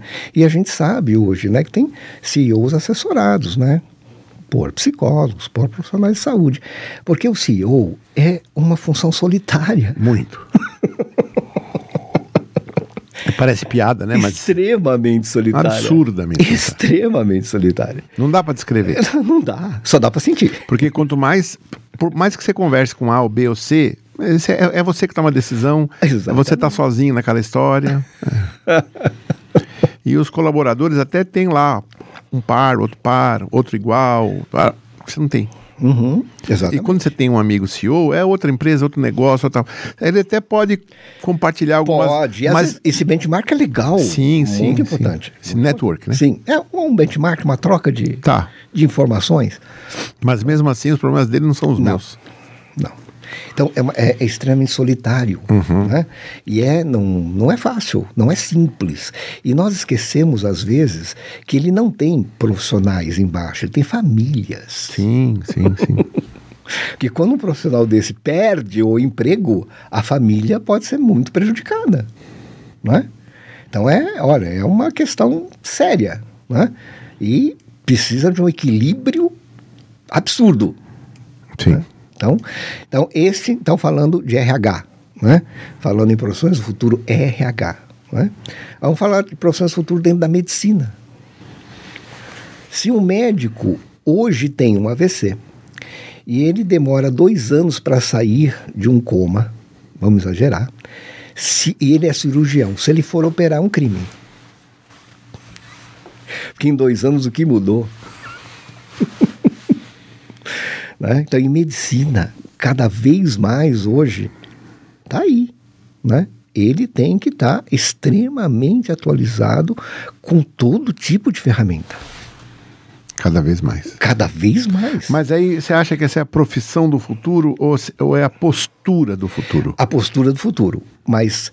Isso serve para qualquer profissão. Para qualquer profissão. Agora, o que a gente pensa da medicina é que vai aumentar demais o número de médicos voltados à família, voltados à comunidade. Que as coisas hoje são. Ó, vivemos uma pandemia aí, pô. Uhum. As coisas hoje é- não é assim, aconteceu aqui. Não é? Nós estamos, infelizmente, tendo aí volta de, de questões é, da prevenção, a, a SABIN, né? O número de vacinação está pequeno no mundo, está voltando. A paralisia infantil, Nossa. que já tinha sido erradicada. Então nós estamos tendo aí desafios que são de comunidades, que são de famílias, que são desafios pesados. Mas espera um pouco, não entendi. E a Então você outra está falando o coisa é quê? que a população está envelhecendo. Então, Sim. cada vez mais geriatria, fisioterapia. É boa. é, tem uma profissão nova chamada gerontologia, que não é um médico. Que ele vai cuidar de, ah, por exemplo, eh, coisas para que o idoso possa continuar pensando, se aperfeiçoando, se desafiando. Né? Gerontologia. Olha, uma profissão nova. Né? E com certeza, o mundo está envelhecendo. O Brasil não é mais um país de jovens. Acho que nenhum país é. Mas a gente falava muito do Brasil, né? É, a Europa, principalmente. País de jovens. Não, somos mais. Então, essas profissões ligadas a, a essa questão do cuidar, boa. todas elas vão ter em alta. E vão com- estar em alta. E com relação a, também ao aumento da saúde na terceira idade, né? Exatamente. Tudo que envolve ganho de saúde, né? Já nasceu o homem que vai ver 130 anos. Dizem. Verdade. Ué. Sou eu. Eu tô com 64. e, e eu esta- eu estaria há 30 anos atrás, 40 anos atrás, de pijama em casa. De boca aberta, esperando a morte chegar. Como diz a música de Raul Seixas. Né? Aqui. Estamos aqui, pô. É. Tá um pouco acabadinho, tá? O cabelinho branco já tá com a barriguinha. Mas nem se pulei. compara com o 64 de 50 anos atrás, Exa- 60 anos atrás. Exatamente. Então, veja, a gente evolui, né? Não, acho que também a mente tá muito. Nós estamos muito mais ligados. Hoje você não fica sem o celular, você não fica sem interagir, você não fica vendo aquela programação da TV, hoje você vai pro YouTube, assiste o que você quer, vai pro Netflix. Então, mas você me deu a oportunidade de falar. Eu fico pensando no desafio dos pais e mães hoje. É enorme. Que antes a gente era chamado da rua, né? Menino, vem pra casa, pô, essa hora na rua. E aí, o cara tá dentro do quarto, meu, dele. E lá, né? Tá almoçando, tá lá. Né? Celular para criança de 4 anos, gente. Tem pesquisa já que antes, né, do advento do celular, um, eu, eu vou chutar números, tá? Porque não tenho na memória isso. Uma criança de 4 anos tinha que ter o conhecimento de 8 mil palavras. Hoje, de 4 mil tá bom. Nós estamos criando gerações mais burras do que nós. Sim. Então, esse é um outro ponto né, que nós precisamos ver, que é educação. Mas aí- E eu te pergunto, Marcelo, o professor estava preparado para a pandemia? Não, Alguém teve na pedagogia como se ensina online? acho que não. Mas aí eu quero se fazer. o, se quero- o professor não for diferente, vai daqui a pouco. Não vamos ter mais educação. Mas deixa eu te fazer uma provocação também. É, hoje em dia, e eu fico muito feliz com isso, tem um lado muito mais humano, compreensivo. Você mesmo evita usar certas palavras. Então, tudo isso tem um lado muito benéfico. Só que quando você passa de uma certa linha, isso vira meio. Como é que palavra que eu uso aqui? Fica meio. Ser condescendente a tudo, fica meio. Qualquer coisa pode. E para mim, isso é o que gera pessoas fracas Então. ou não. Nico, que, Aí, que aí, aí que é a questão, né? Nós, nós, eu lembro muito de um psicólogo, Rosal, que é Rosando, se não me engano o nome dele é esse, que ele, ele fala assim que nós, é, em nome do amor, esquecemos do respeito. Então, infelizmente, é, ainda nós temos essa coisa maluca que é o pai e a mãe perguntando para o filhinho de quem, quem que se ama mais, o papai ou a mamãe? A criança não imagina nem o que é amor. A gente vai aprender o que é amor muito tarde na vida. A criança, o adolescente, não sabe o que é amor. Né? E eu faço essa pergunta. Olha. E aí eu faço tudo em nome do amor e esqueço do respeito. Então ele conta uma história, desculpe, Rosana, vou te copiar. Que ele disse que com 17 anos ele falou: Mãe, eu vou lá pro carnaval, carnaval da Bahia, lá de cima, nem é carnaval, é micareta, vou pra micareta. Falei, Você não vai. Falei, eu vou. Não tem abadá. Meu avô vai me dar abadá. Eu vou. Você não vai. Mas como eu não vou? Como eu não vou? Então, quando eu tiver 18 anos, eu vou. Não, enquanto você estiver aqui dentro de casa, quem manda sou eu. Você não vai. Então você não me ama. Falei assim, olha, você pode. Então eu não vou te amar. Ah, você pode não me amar, porque amar é escolha. Agora, respeito não tem negociação. Ou seja, os pais têm que impor limites. Essa é a grande questão. E essa não imposição de limites faz com que o adolescente, mulher ou homem ou qualquer gênero, tome um pontapé e se mate, porque alguém disse não a ele. Então ele não consegue lidar com essa frustração do não. Nós estamos no mês de setembro, o mês de combate ao suicídio. Né? Mês de setembro amarelo, chama amarelo porque o carro do rapaz americano que suicidou era amarelo e ele se suicidou com o carro. Então, trabalhamos essa questão de valorização da vida, né? E a primeira coisa que Freud disse é que quanto mais você aguenta a frustração, melhor adulto você vai ser. Ou melhor ser humano você vai ser. Porque a vida vai te frustrar, negão. Não tem como. Não tem jeito. E a gente ainda vê, infelizmente, né, muitos pais, muitas mães, embora é um grande desafio, como eu falei, educar hoje, né, não é simples, não tem escola para ser pai e mãe, não tem manual, não vem com manual, né? Não. Não vem, não vem com bula. E um é diferente do não outro. vem com... Então, Você, essa, como pai, sabe disso e muito essa bem. é a maravilha do ser humano. que somos todos diferentes um do outro. Só que a gente tem que estar sempre aberto a aprender com eles. Sim. Porque com cada um eu vou educar de uma forma. Gêmeos, gêmeos univitelíneos, nascidos do mesmo, no mesmo vitelo, com DNA praticamente igual, criado pelo mesmo pai, pela mesma mãe, com as mesmas possibilidades, Com a mesma roupinha. tem personalidade diferente. Sim. Os pais fazem essa besteira de colocar a mesma roupinha. né? E tem personalidade diferente. Por quê? Porque percebem a mesma coisa de forma diferente. Sim, sim. Então, uma grande questão é: você vai trabalhar, o trabalho não frustra? O chefe não vai te frustrar? Lógico que vai. Então, cara, e se você não teve isso na sua educação, o que, que você vai fazer? né? Muito bem. Então vamos lá. TI, emprego do futuro, pesso- relacionamento entre pessoas, principalmente cargos de liderança, RH falamos, RH, medicina falamos, a- medicina. a, a genética que está evoluindo. cada vez mais, Cada vez mas mais. aí está dentro da medicina. É pro- mas é profissão. Biologia. Biologia. Bi- é. Isso. Biomédica. Biomédicas. Biologia, genética. Isso são áreas de, de explosão. É. Né? Agro não?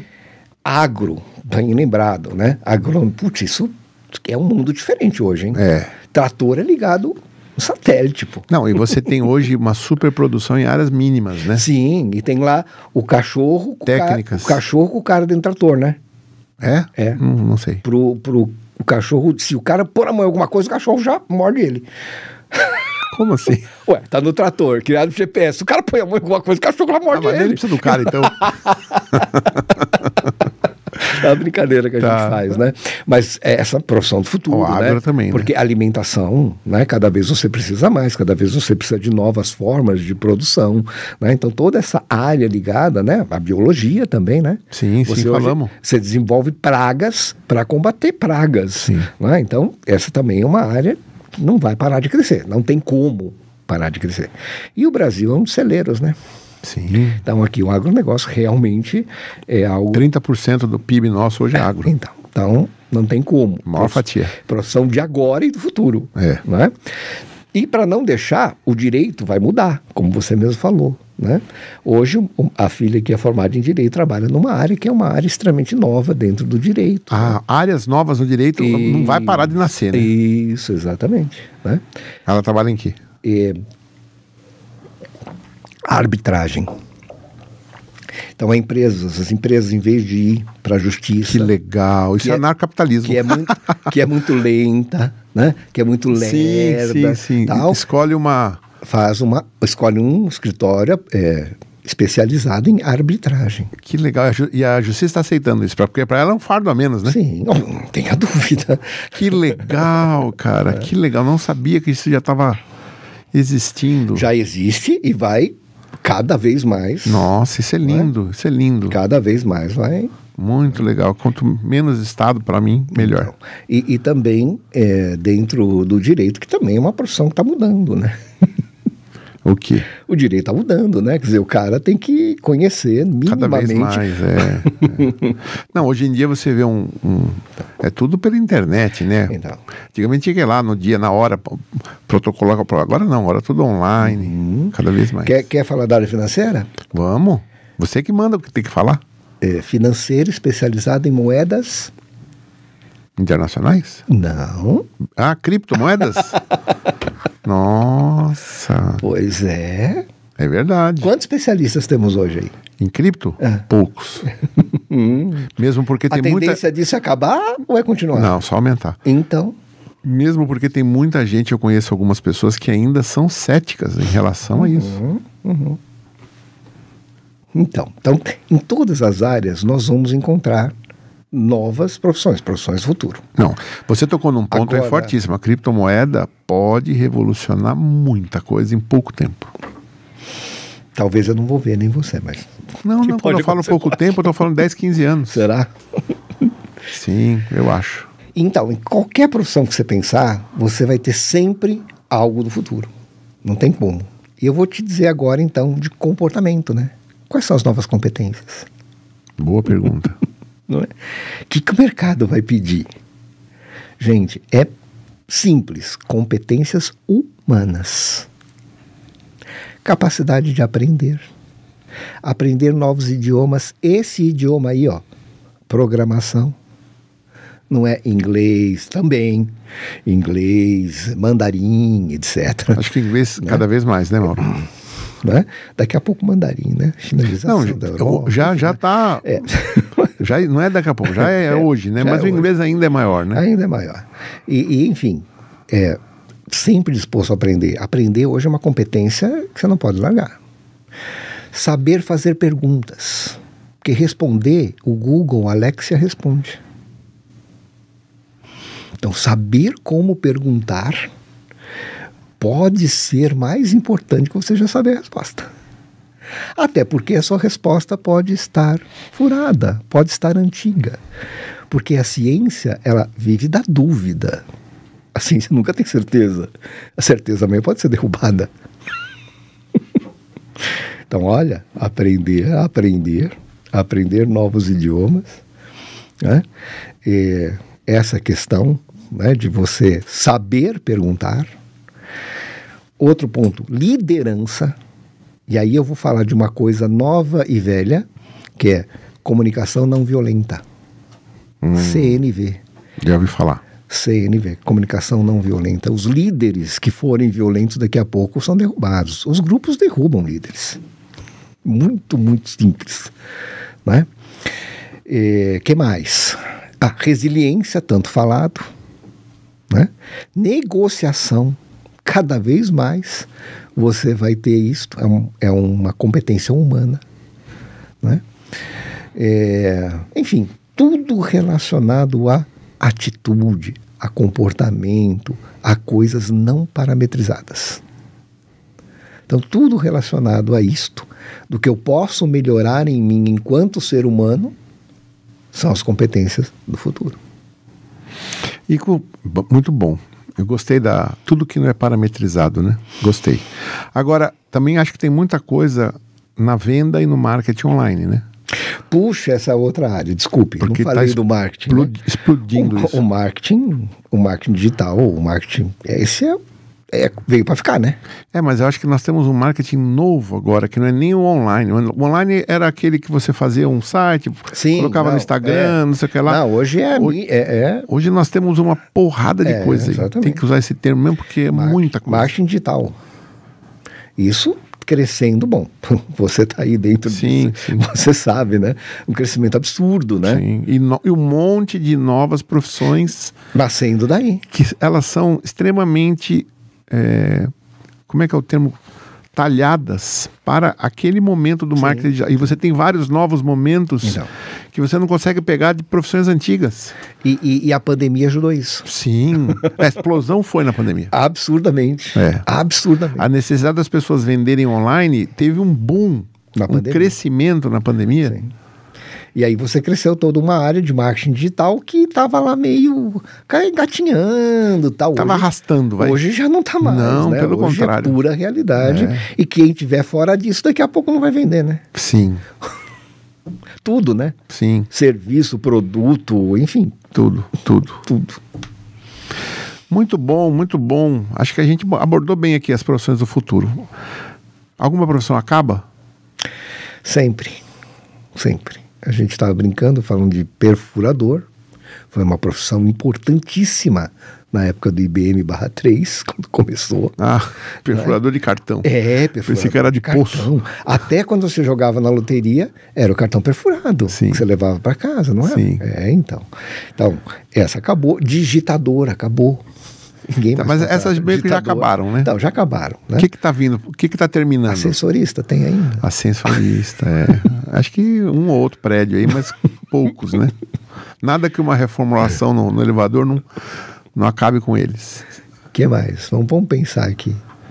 Eu acho que porteiro é, tem muitos prédios, né? Ainda tem. Muitos condomínios ainda. Mas eu já tô vendo condomínio que não tem porteiro. Já, eu cheguei num condomínio esses dias, o cara respondeu, eu falo, mas você não pode vir buscar? Ele falou, meu querido, eu não tô aí. Uhum. eu tô. Eu não lembro onde ele falou, mas é tipo na minha casa. Não era na minha casa, mas é. Essa área chamada Era assim, ele era um porteiro, acho que de 8 ou 10 prédios. Eu lembrei. Essa área chamada atendimento a cliente, eh, também a tendência a diminuir bastante, porque hoje você é atendido por URA, né? Ou atendido por um programa, né? Que, aliás, matou a, a telefonista, né? Digita um para não sei o que, digita dois para não sei o que, lá matou a telefonista. Telefonista já praticamente Não é existe. uma profissão que É. né, não existe há pouco tempo, né? O atendente aí também vai acabar. né? Talvez o telemarketing também vá. O telemarketing já estava com os dias contados. Já. Ele está sofrendo uma mudança. Sim, Né? Não, eu não acho que acaba, mas ele, ele sofre uma mudança. mas então, mas vai diminuir pra caramba. se Mesmo acabar. porque hoje você não tem mais ninguém quase te ligando, né? Exatamente. Uma outra coisa. Até porque tudo é bloqueado, eu bloqueio tudo. Exato. É. Então. Agora, a pessoa às vezes te aborda pelo WhatsApp, você se interessa e gera uma ligação. Ok, ok. Mas veja que coisa, vou contar para você. Não vou falar também nome, mas uma universidade me ofereceu um curso, né? Eu estou fazendo também trabalhos com bariátrica, de obesos, tal, né? Com laudo bariátrico. São várias sessões. Eu fui fazer curso na Sociedade Brasileira de Cirurgia Bariátrica e Metabólica, enfim.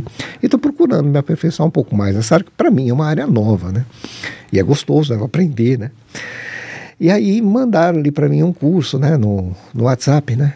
Eu me interessei pelo curso, aí eu fiz as perguntas, né? É, por gentileza, passe o currículo do curso, o currículo do, dos professores, né?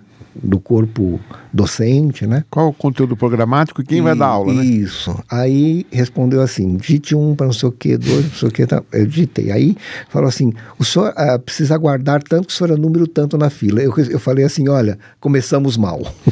Me ligue então quando eu puder te atender. Pô, espera um pouquinho. Então tem exageros. É, é, com certeza. Não, isso é, o cara não, não, tá, não, tá bem, não tá bem preparado lá, né? Perdeu um cliente, não Per- pode. perde- com certeza. Não né? pode, não Você pode. acha que foi, fiquei feliz? Não. Então, não, então, mas é uma esse telemarketing vai diminuir pra caramba, atendente deve terminar, como o telefonista já terminou, secretária praticamente. Secretária? Quem tem secretária?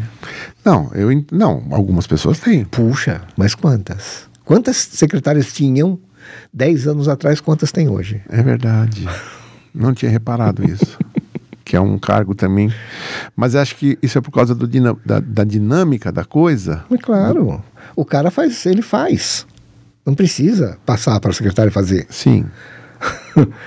E está acabando aquele que não lê seus e-mails, a secretária que lê. Está acabando. Pelo Esse cara Deus. no mercado está sumindo, ainda existe. Ainda existe. Sim, senhor. Existe. Eu não leio e-mail. Existe. Você não tá sou eu, tá? sério? Eu, eu ainda leio e-mail, não existe mais. É, agora é WhatsApp. Né? Mas eu estou falando sério, seríssimo. A secretária que lê, minha secretária que lê. O cara ainda fala com garbo. Com orgulho. Né? A minha secretária que lê. Pô, cara. Bom, enfim. Também vai acabar, né? Também. Não tem como. Sim, sim. Então, secretária é uma profissão também que está terminando. né? E acredito que tem muita coisa terminando. Se você lembrar de mais uma profissão que a gente não mencionou aqui, tanto do futuro como que está terminando, deixa aqui nos comentários. É, deixa aí. Que nós vamos dar uma olhada depois, quem sabe em futuros programas a gente. Claro, e não dá para cobrir tudo. Não dá, não dá, não dá. Maurinho, para terminar, Vamos lá. empregabilidade. Esse é um termo que alguns não gostam mais que use, né? Nem eu. Ah, é? Mas ele não deixa de ser verdadeiro e real. É verdadeiro e real. Só que nós pensando, né, sempre no mundo do futuro, hoje nós temos outras relações de trabalho que não são empregos. Não, eu e concordo. quem começou essa brincadeira foi TI. Quem começou essa coisa de contratar sem ser CLT foi TI. Só para vocês entenderem o que o Mauro está falando, embora muitos já entenderam, né? Emprego é quando você tem uma relação Empregado, CLT. recorrente. pe- É, Consolidação das leis trabalhistas. é. sem mas não, não, precisa, não precisa ser CLT, precisa? Precisa. Ou CLT estatutário, que é o cara da- do, do serviço público. Tá, mas se o cara presta um serviço recorrente àquela empresa, aí já é emprego, né? Sim. Tá. E trabalha quando ele presta esporadicamente. Então, mas trabalho sempre vai existir. Sim, Tenha emprego, não tenha emprego, trabalho sempre vai existir. É só nós olharmos para a nossa economia informal. Que alguns da economia dizem que se acabar a economia informal, nós estamos ferrados, né? Desculpe a palavra. como é que é? Fala de novo? Se acabar a economia informal, nós estamos mal. Mas acho que não acaba. Então, Você acha que mas acaba? isso é trabalho, isso não é emprego. Sim, sim, Opa, sim, isso é concordo, trabalho. concordo. Então, cada, trabalho nunca vai acabar. Nós sempre vamos ter trabalho. Emprego pode ser que um dia acabe. CLT pode. Mas quando eu falo de empregabilidade, eu estou querendo dizer daquela pessoa que ela está na ponta dos cascos e que se ela perder um emprego, ela rapidamente se recoloca. Ok, Ela tem alta empregabilidade. sim. porque ela tem uma condição de trabalho, de entregar, maior do que o outro que não foi escolhido para ser empregado. Não, porque você tem profissionais de TI que perdem emprego e demora para arrumar emprego, mesmo sendo de TI. Por quê? Porque não se especializou, não Ok, ficou bom, então. conhece ele, linguagem só véia. ele não está apto para o trabalho. É, agora você tem profissionais de TI que estão atualizadíssimos Tá. com as melhores práticas, programação. Esse cara perde emprego, pum, mas ele está contratado. Não. Ele tem alta empregabilidade, é isso que eu estou querendo dizer. E eu chamo de trabalhabilidade, porque geralmente ele não vai ser- Trabalha. trabalhabilidade, porque geralmente ele não vai ser contratado CLT. Pega o mundo TI. Não, mas se a empresa tem, tem demanda 24 horas por dia, vai. Ok, mas cada vez mais vão ter menos emprego do que trabalho. Cada vez mais vai ter mais trabalho do que emprego. Tá. Porque tem autônomo, tem MEI, né? tem PJ, Mas é que você está misturando aí. é, mas é trabalho. Não, não, mas por exemplo, nos Estados Unidos não tem CLT. E lá não vai ter emprego. Lógico que tem emprego. Então, mas é um emprego diferente, não, Não, é não. CLT, é trabalho. Não, mas tem é trabalho. emprego, emprego. Se você tem um contrato é, recorrente, mensal, é, um- é um, é um emprego. É. Só não está na CLT, mas. É questão semântica. Mas É, o- eu quando- ainda prefiro ficar com trabalho, trabalhabilidade. Tá bom. o, William, o William colocou aqui que vai sumir também pilotos e operadores de trem, maquinário remoto, de ver- repente verdade, é, verdade. colheitadeiras, Sim, né? sim. metrô. Opa. Aliás, já tem vários metrôs que você olha, não tem ninguém. É, não tem ninguém, verdade. É, carro autônomo, né? É. Motorista deve ser uma profissão que vai começar a ter declínio, né? Motorista. Eles já fizeram vários testes, deu uma brecada lá, quando estava crescendo, acho que Sim. atropelou uma mulher, deu uma demo... Mas eu acho que isso aí volta, e, se vo- e quando volta, volta perfeito, eu acho, redondo. E aí danou. Então. Então estamos vendo aí também uma profissão. É verdade, bem O- colocado, o, William. O William está colocado certíssimo. É. Nós, nós esquecemos. Motorista, né? Esquecemos. Motorista, o cara do operador do metrô, Sim, do trem. sim. Motoristas etc. em geral, né? É. O cara que dirige para alguém chegar de um lugar a outro. Vou te falar que o avião, às vezes o cara sai, depois ele põe no piloto automático. Aí lá ele vai pensar como é que ele pousa. E Sim. muitas vezes, se tiver tudo em ordem, ele liga também outro piloto lá que pousa Sim, sozinho. Claro, mas, mas ainda você Lógico. tem, você É tem uma, uma lista de checagem. Não, é muita gente, é, absurda. não, não dá para brincar e Isso é- economizar e, isso aí. E você tem uma lista de checagem, quer dizer, o, o piloto, o copiloto, Não, têm- mas o que eu quero dizer estão sempre fazendo cheque. Se né? num avião você consegue quase que Sim, autonomia, sim. imagina num trem, né? Sim, Que eles andam naquele claro. trilho. Não tenha dúvida. Né? E cada vez mais, né? Quer dizer, a engenharia embarcada no avião hoje é absurda. É né? absurdo. E, e muito interessante, né? Que o avião tem uma coisa que a gente não tem no automóvel, que eles sempre estudam os acidentes. Sim. E eles vão aperfeiçoando a Sim. cada acidente para que tenha alguma coisa para que aquilo não aconteça. E eles são muito rígidos. Bastante. Verdade. E ainda bem, né? Ainda bem. Mas já pensou se a gente tivesse essa análise no automóvel? Nossa. Que segurança Teria que ser mais do que no automóvel. Tem que ser automóvel nas rodovias, Sim, na- na- claro. nas ruas, não é? Sim, Porque... até, até o pedestre, né? Sim. Bom, é isso. Vamos fechando. Fala só de planejamento de carreira, gente. Gente. Fala, Maurinho, de- faz seu comercial. Fazer a escolha, né? Planejamento de carreira vem de escolha. Às vezes eu quero mudar minha carreira, não estou bem numa carreira, quero mudar. Eu quero começar uma nova carreira. Isso acontece bastante. Como é que a pessoa entra em contato? Pode ser pelo Instagram? Ou você Pode, quer deixar um pode- telefone? Pode, pode ser no 972 Não, não, é- 2830, pode ser. Pode falar, fala de novo que eu atrapalhei. 11 97207 2830. Pode ser e-mail, que veinho aqui ainda vai no e-mail, mauro.hollo.gmail.com. Tá bom? E eu vou deixar isso aí na descrição. Então Isso. também, se você não anotou aí, pega na descrição. E aí é pensar na carreira como um todo e pensar em todos os pontos da vida, né? Pensar na trabalhabilidade ou empregabilidade, pensar na formação, porque você precisa sustentar né, essa empregabilidade ou trabalhabilidade na família, no fator econômico, financeiro, né, o quanto você tem para investir, no seu network, na saúde, né, e até na espiritualidade ou né, em alguma outra coisa energética. Vamos E como é que funciona isso? São são são São encontros, Sessões, é, são encontros. encontros em torno de 15 a 20 sessões. mais ou menos de quanto tempo cada um? Uma hora. Uma hora. Tem diferença de preço pela dificuldade ou não? Quer falar preço ou, ou trata com você depois? Não, trata de Tá bom. psicólogo, dificilmente tem um preço fechado, né? Tá bom. Vai estudar um pouco a complexidade da história. Pois é. Então tá bom. E eu aqui do meu lado tenho que falar para você que a curriculum.com.br é um dos maiores sites de empregos do Brasil, hoje com mais de 12 milhões de currículos cadastrados. E mais do que isso, uma ferramenta de busca que você não encontra em lugar nenhum, que busca, procura em mais de 120 campos do currículo, que faz com que o que o Mauro falou aqui você não precise fazer, ler currículos. Você só vai ler currículos dos finalistas, né? A busca vai tirar da base, vai mandar convite para esses caras, eles vão dizer se estão afim ou não da sua vaga. Tudo isso automático. O GPS, nosso gerenciador de processo seletivo, vai te levar já para os finalistas, vai analisar, avaliar, meter umas estrelinhas e rapidamente você está com os finalistas. Pode aplicar entrevista virtual se você quiser, de qualquer assunto ou até do- dos seus próprios internos, aí a gente te ajuda com isso. E do lado do candidato, um monte de ferramenta que ajuda você a se empregar no menor tempo e custo possível, porque quem investe em recolocação profissional diminui o tempo do desemprego, Com certeza. não é? Obrigado por estar conosco aqui no nosso primeiro Cuca. Acho que nós vamos chamar de Cuca, viu? Currículum Cast. Mas se você quiser deixar uma dica de nome aí, por enquanto é Currículo Cast. Ficou bonito o logo, né? Ficou. Parabéns ao Iago aí que fez o, yogo- o logo para nós. Mandou muito bem. Aliás, o Iago manda muito bem no- nas logomarcas. Mauro, quer falar mais alguma coisa aí? Eu só agradecer quem teve paciência de me ouvir, né? Esperar todo esse tempo e ouvir. Às vezes a gente também erra, somos humanos, né?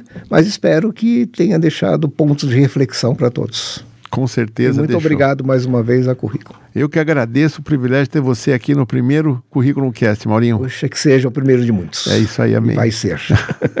Pessoal, é isso. Uma boa noite e até o próximo. Boa noite. Tchau. Tchau.